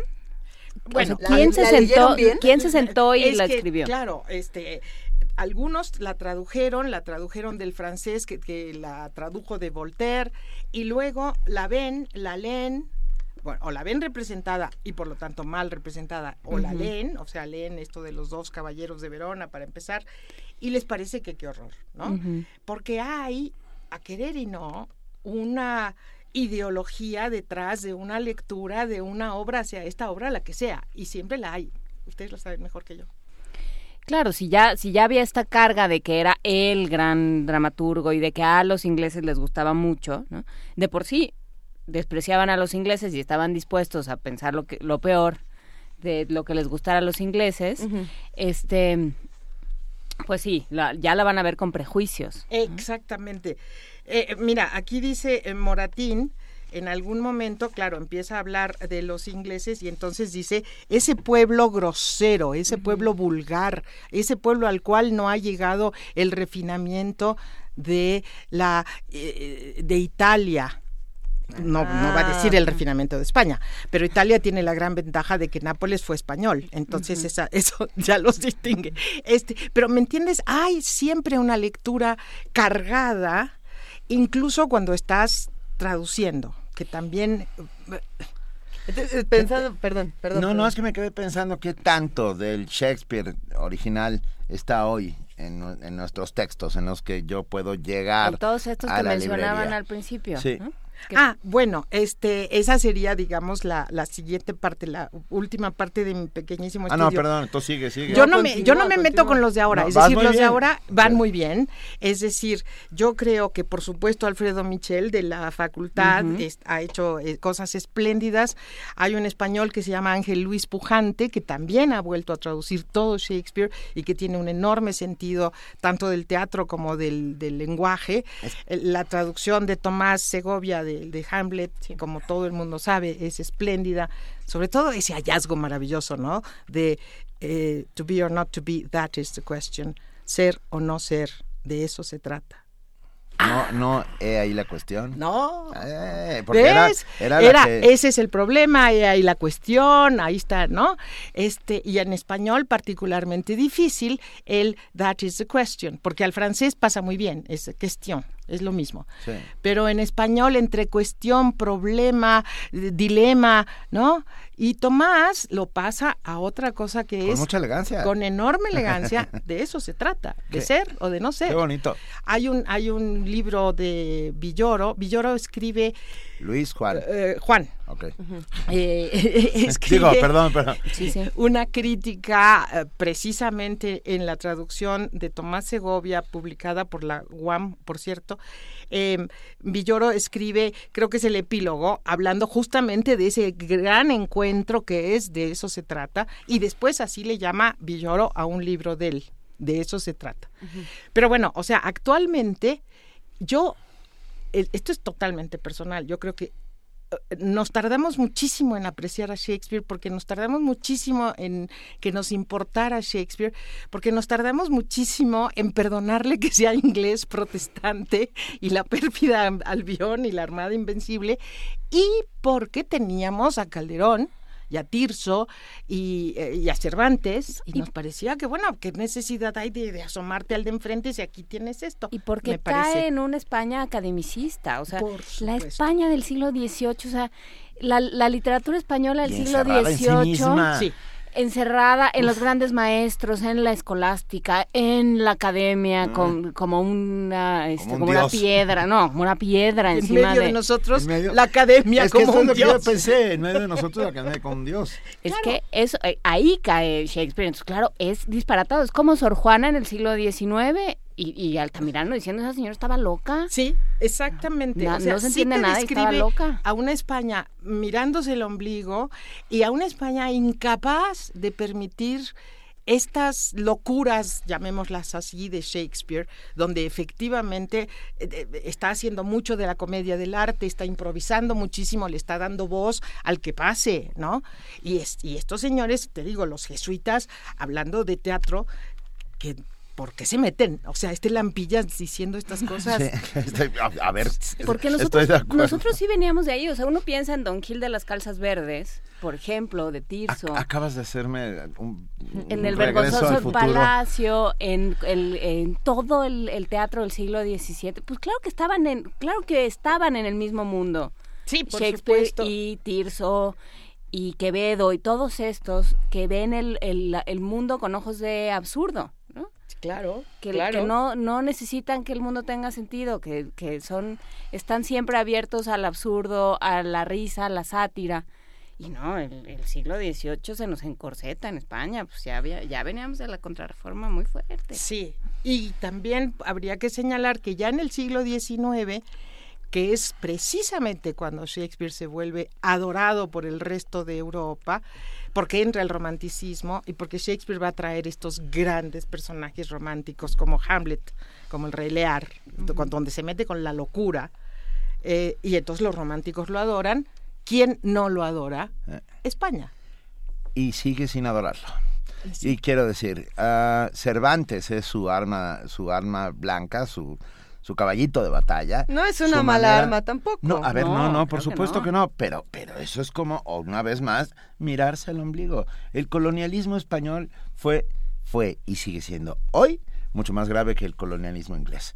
Ah, y perdón que diga esto tan brutal que acabo de decir, pero estoy convencido, las traducciones que nos llegan a nosotros de el mundo, y hablo de novelas de los Estados Unidos, de Inglaterra, de la India, pasan por el tamiz de Chamartín y entonces los detectives de Detroit hablan como si estuvieran todo nos mola o no nos mola en el café Gijón ah, y esto no sucede en Inglaterra.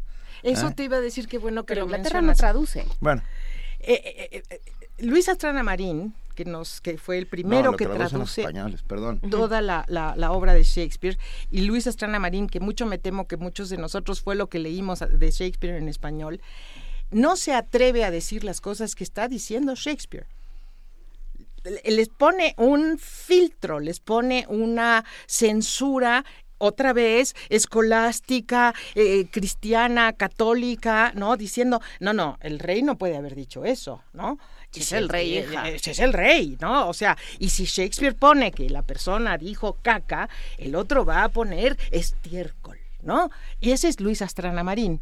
Es algo que me comentaba muchísimo en lo personal este Tomás al, al, comparar las traducciones de Luis Astrana Marín con lo que él estaba haciendo en su Hamlet. O sea, hay muchos momentos en que Shakespeare es grosero, alburero, eh, procas, rudo y además lo hace a propósito. Y cuando pasa, tienes toda la razón, cuando pasa al español hay ese filtro de que eh, eso no se dice. ¿No? O sea, eso siempre se matiza y para bajito y tal. ¿Se, matiza pero se vuelve anodino o no?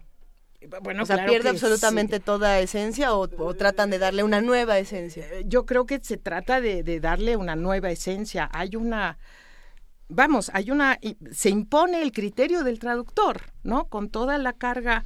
Es que no es traducirlo, es españolizarlo, con toda la carga ideológica y social que eso implica. Bien, ¿Eh? claro que sí, claro que sí.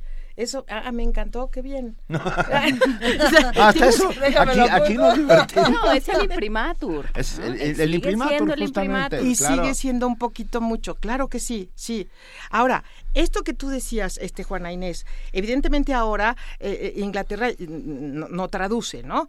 Pero algo que se me pasó decir para empezar es, en aquel entonces es al revés. O sea, Shakespeare sí sabe de Cervantes. Y Cervantes no sabe de Shakespeare. O sea, sí es cierto que, que a Cardenio, Shakespeare lo conoce en Inglaterra e incluso acaban de publicar en el 2007 autenticaron, se dicen Sí, autentificaron, sí, autenticaron. este una obra de no. Sí, sí, mejor sí. autenticaron Por supuesto. una obra sobre esta historia de Cardenio, que está en el Quijote, creo que es capítulo 26 y tal, escrita por otro señor y Shakespeare, misma que nunca se ha representado, en fin, en fin, en fin. No me voy a meter en cuestiones de historia, pero sí en decirte, lo cual es absolutamente natural, que en aquel entonces es al revés. O sea, el idioma reinante, el- la cultura y reinante es la de España. Ahora estamos totalmente, totalmente al contrario. Ahora se escribe en inglés y se traduce al español. En aquel momento se escribe en español y sí conoce Shakespeare a Cervantes y seguramente Cervantes no conoce a Shakespeare ni le importa. Pero además Shakespeare tiene un montón de vasos comunicantes con el mundo, o sea, nada más por los lugares en los que sitúa sus obras. Verona, Verona. Dinamarca. No, o sea, él no tiene problema, él sabe que existen. ¿No? También lo hace Tirso, ¿Dónde de sucede alguna sueño forma, de pero una... Perdón, me quedé pensando, ¿dónde sucede el sueño de una noche de verano? No sé, en ¿tú un mundo... No, no, no, en- estaba- incluso estaba en un mundo paralelo. O sea, Exactamente. Es capaz de eso y más. mientras que Tirso no llega más que a Coimbra, creo, ya lo más Bueno, lejos que llega y- es y Portugal. eso es, y con muchos trabajos. Pero, pero sí, ¿no? O sea, realmente el mundo de Shakespeare es el mundo. Sí, ¿no? Y, sí. y, España, y los españoles, pues sí, no, no, llegan hasta Portugal y eso porque les queda ahí a la vuelta. Y es verdad que a Shakespeare le importa poco plagiar, copiar, reinventar, le da lo mismo. O sea, evidentemente el señor está jugando muchísimo más. Esa es la patente de Corso Isabelina. O sea, Los la piratas. reina, claro, la reina Isabel, les- si les daba permiso para llevarse tabaco de Nuevo Mundo, ¿por qué no les iba a dar permiso para llevarse un texto de otro? Sí, ¿Eh? sí. O sea, Eh, todas las obras de Shakespeare, la historia, el cuento como tal, está contado en otra parte y viene de otro lado. Y es la manera de contar ese cuento lo que lo convierte en este mal dramaturgo jamás llamado maestro, según Fernández de Moratín. Y, pensando entonces, llegando ya a, la- lo que habíamos platicado al principio de esta conversación, cuando hablábamos de esta cita de Nicanor Parra que dice que no se hacen traducciones, sino que se reinventan obras, o, o hay muchos que dicen es que la traducción no existe, es la aproximación, es decir, ¿qué, qué pasa ahí? ¿Qué pasa cuando vamos avanzando más en el tiempo? ¿Hacia Ay, dónde se mueve? Es que es una de esas grandes preguntas de orden ético en cuanto a cuál es tu postura en la vida. Es decir, ¿me quieres contar Hamlet como lo escribió Shakespeare? Hazlo. Ponte bien los pantalones, tradúcelo bien y dilo. Ahora, ¿me quieres contar Hamlet y como lo hace este Moratín y como lo hace Astrana Marín, como tú crees que debería haberlo contado Shakespeare y me vas a poner tu mirada? Hazlo. Pero no es lo mismo. eh, no, aplica mejor que nunca la, la impronta esta italiana de traduttore traditore. Sí. Traductor traidor, ¿no? Sí. En, e- en este caso En este específico caso, aplica. sí, sí. En otros no.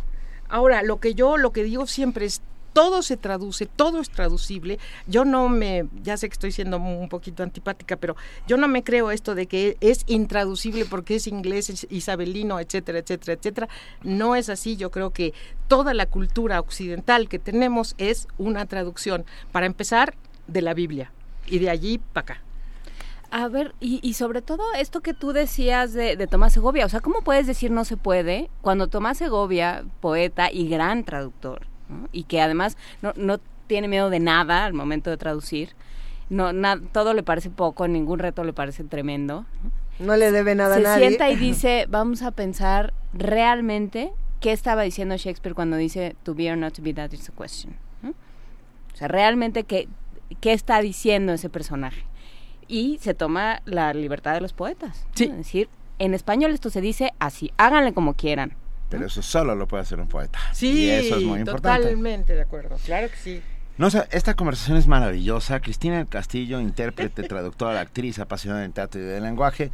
Y ah, queremos más, o sea, que vuelvas. Sí, como no, encantadísima. ¿No? A ver, a ver qué a ver, ahora nos vamos sobre Marlowe o, no sé, algo mira, le encantó. Ese es el gran desconocido. Por eso, por eso hablemos de Marlowe. Shakespeare es el gran desconocido. Al cual también Shakespeare le plagió a La reina de los piratas. claro. Eran homenajes, Benito, eh, no, no, plan. Ah, actualmente todo es homenaje, dice. Gracias, Cristina del Castillo. De verdad te besamos y te agradecemos esta apasionada y apasionante conversación. Primer movimiento. Escucha la vida con otro sentido.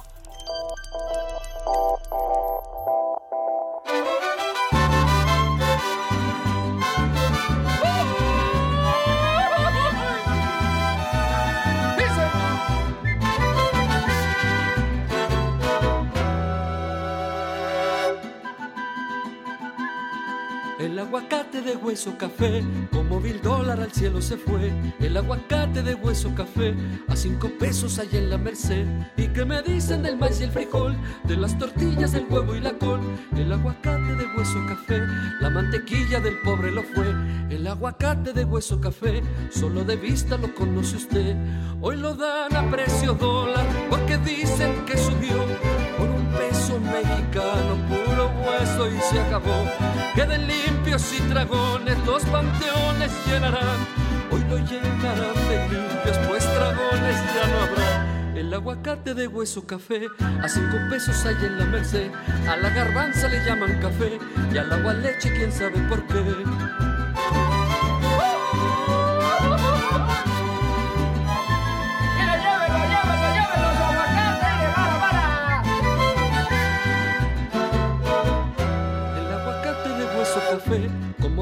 Al cielo se fue. El aguacate de hueso café, ay marchantita que caro daste. ¿Y qué me dicen del maíz y el frijol? De las tortillas, del huevo y la col. El aguacate de hueso café, la mantequilla del pobre lo fue. El aguacate de hueso café, solo de vista lo conoce usted. Hoy el gasto de una casa no alcanza ni para cenar. La señora va a la plaza y ahí se pone a regatear. Adiós huevo y mantequilla, adiós pollo, adiós Por un taco sin tortilla, con un tarro de café. El aguacate de hueso café, a cinco pesos hay en la merced. El aguacate de hueso café, le dio la tierra y el cielo se fue.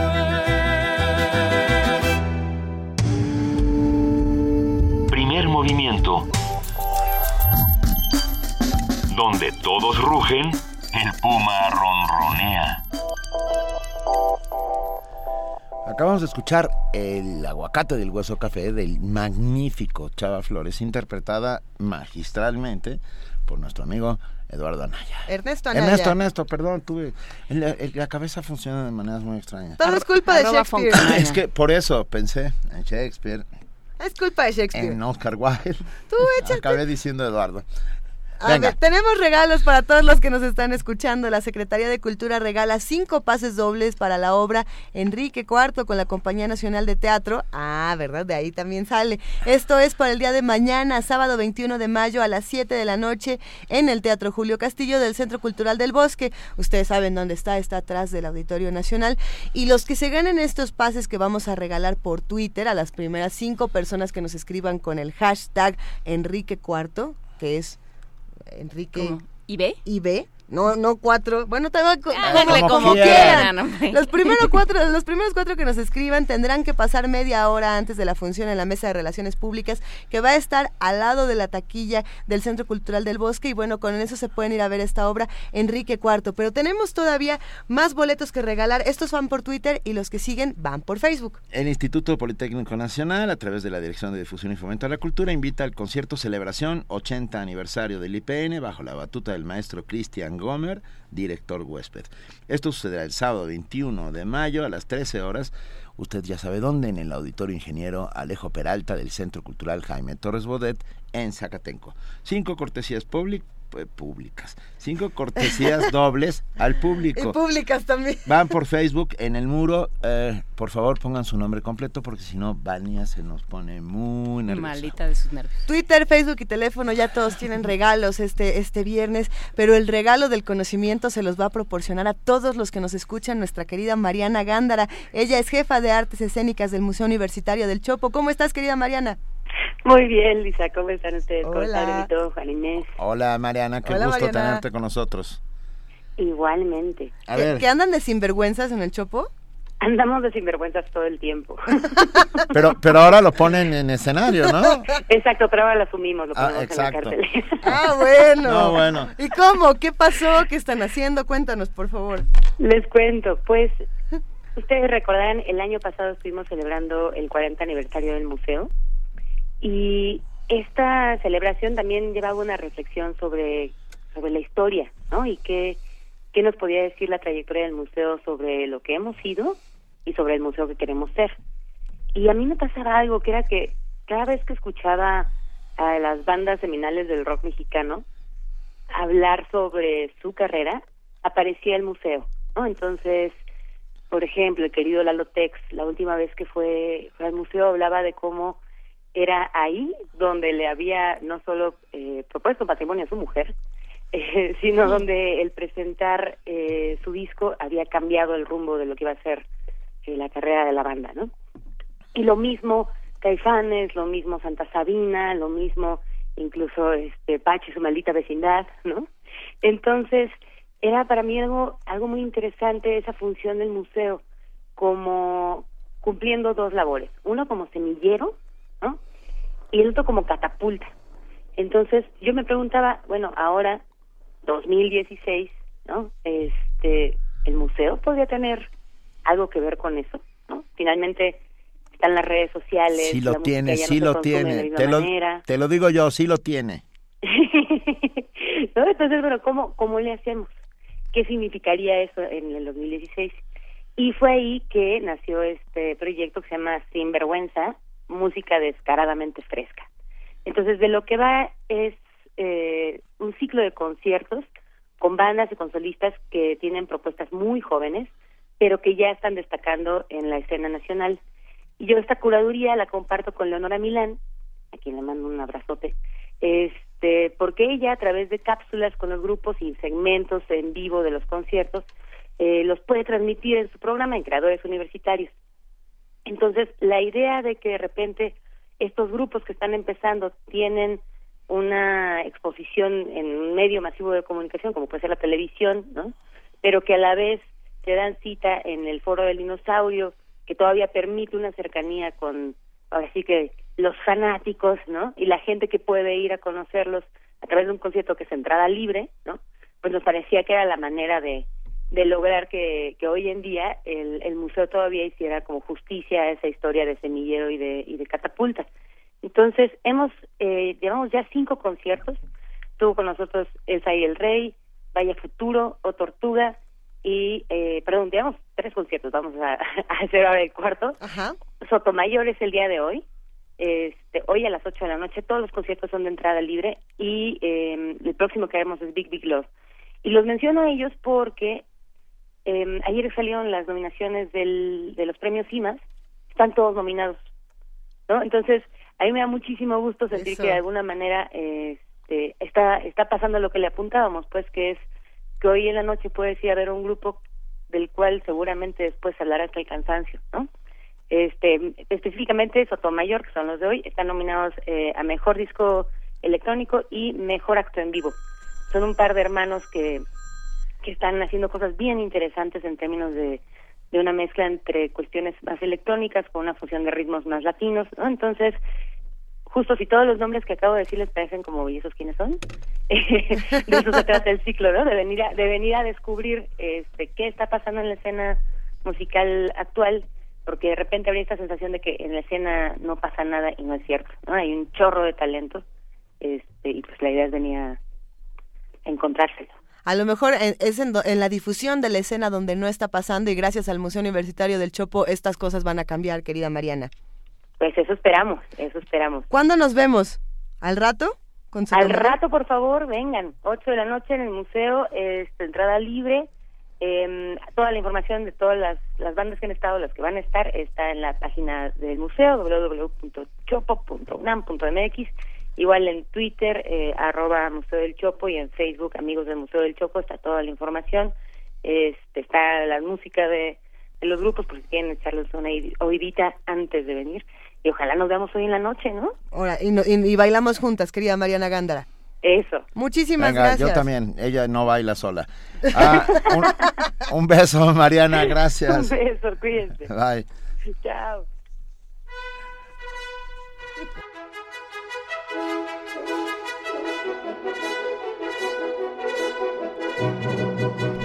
Desde los cantones suizos, pasando por Coimbra, dando un una vueltita en Dinamarca. Y luego estuvo aquí Gila y su teléfono, ¿no lo escuchaste? Sí. Sí, es el enemigo. Que se ponga. Busque usted a Gila y su teléfono. en Ya YouTube. está, por Nos favor. Siempre es un buen día para beber a Gila, pero eso Siempre. será otra conversación. También es un buen día siempre para escuchar a nuestra queridísima Vania Nuche. Hola, Vania. Hola, ¿cómo están todos? Bien, Muy querida. buen día. ¿Qué Muy haces, Vania? Cuéntanos. Aquí. ¿Qué va a haber hoy en Radio. UNAM? Y hoy en Radio UNAM vengo a decirles lo que va a haber hoy en Radio UNAM. A ver. Y también el fin de semana. Hoy en Radio UNAM, en el 860 de AM, a las 6 de la tarde podrán escuchar el radiodrama La habitación oscura de Tennessee Williams. Y en La llave, la clave, la nave, el ave del tiempo, seguimos con los fragmentos de Pedro Páramo de Juan Rulfo a las 11 de la noche. Mañana en nuestros radioteatros sabatinos no se pierdan Zamora bajo los astros de Tomás Segovia, dirigido por José Luis Ibáñez, a las 8 de la noche por el 860 de AM y también los invitamos a escuchar Testimonio de Oídas, esto será por el 96.1 de FM.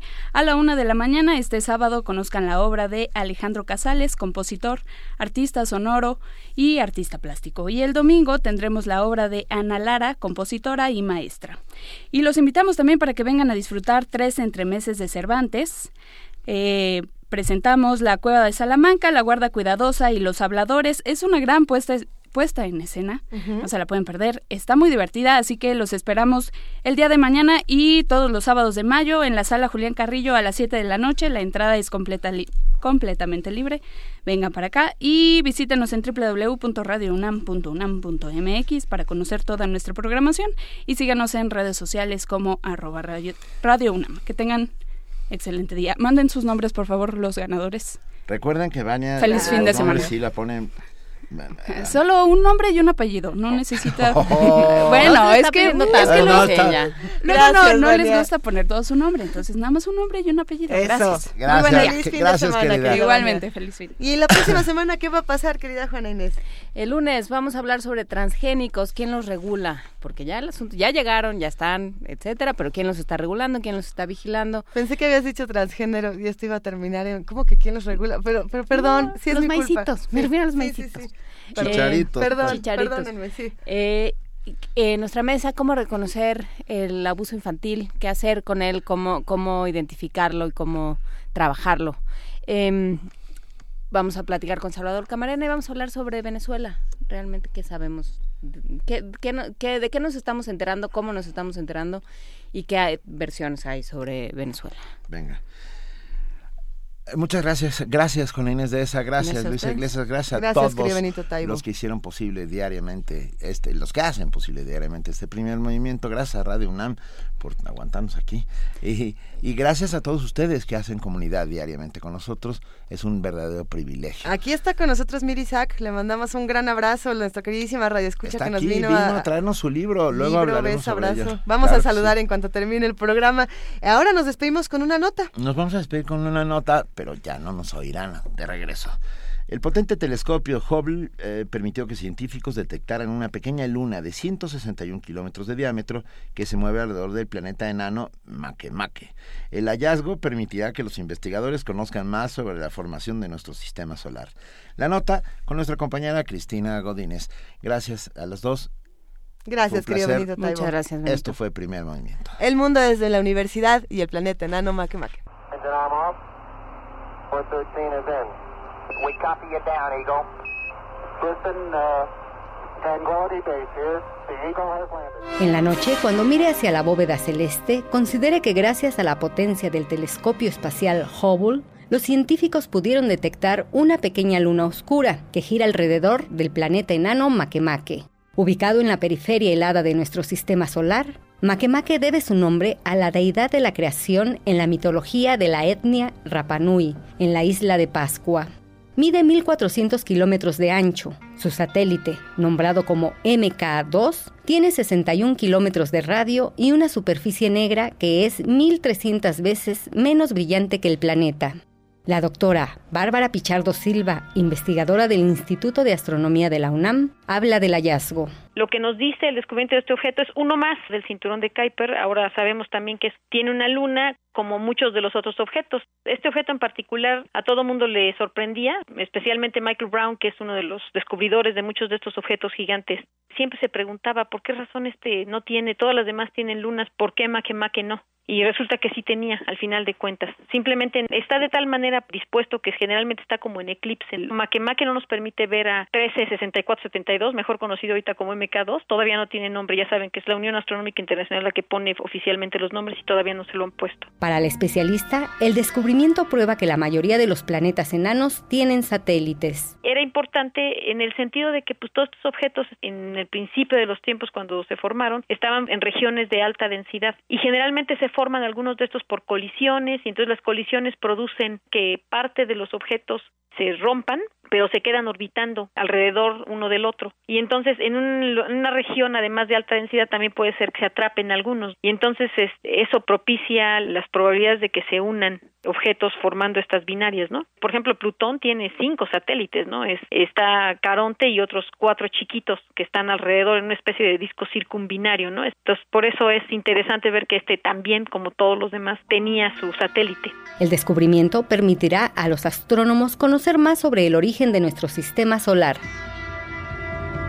Para Radio UNAM, Cristina Godínez.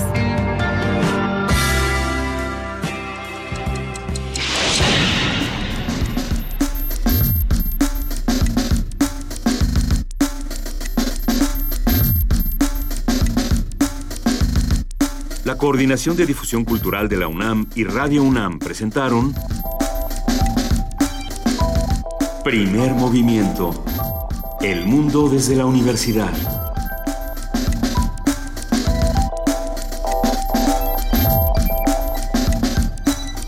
Coordinación de invitados Amalia Fernández y Miriam Trejo. Redes sociales Vania Nuche. Operación técnica Arturo González. Producción Frida Saldívar, Francisco Ángeles, Tamara Quirós y Silvia Cruz Jiménez.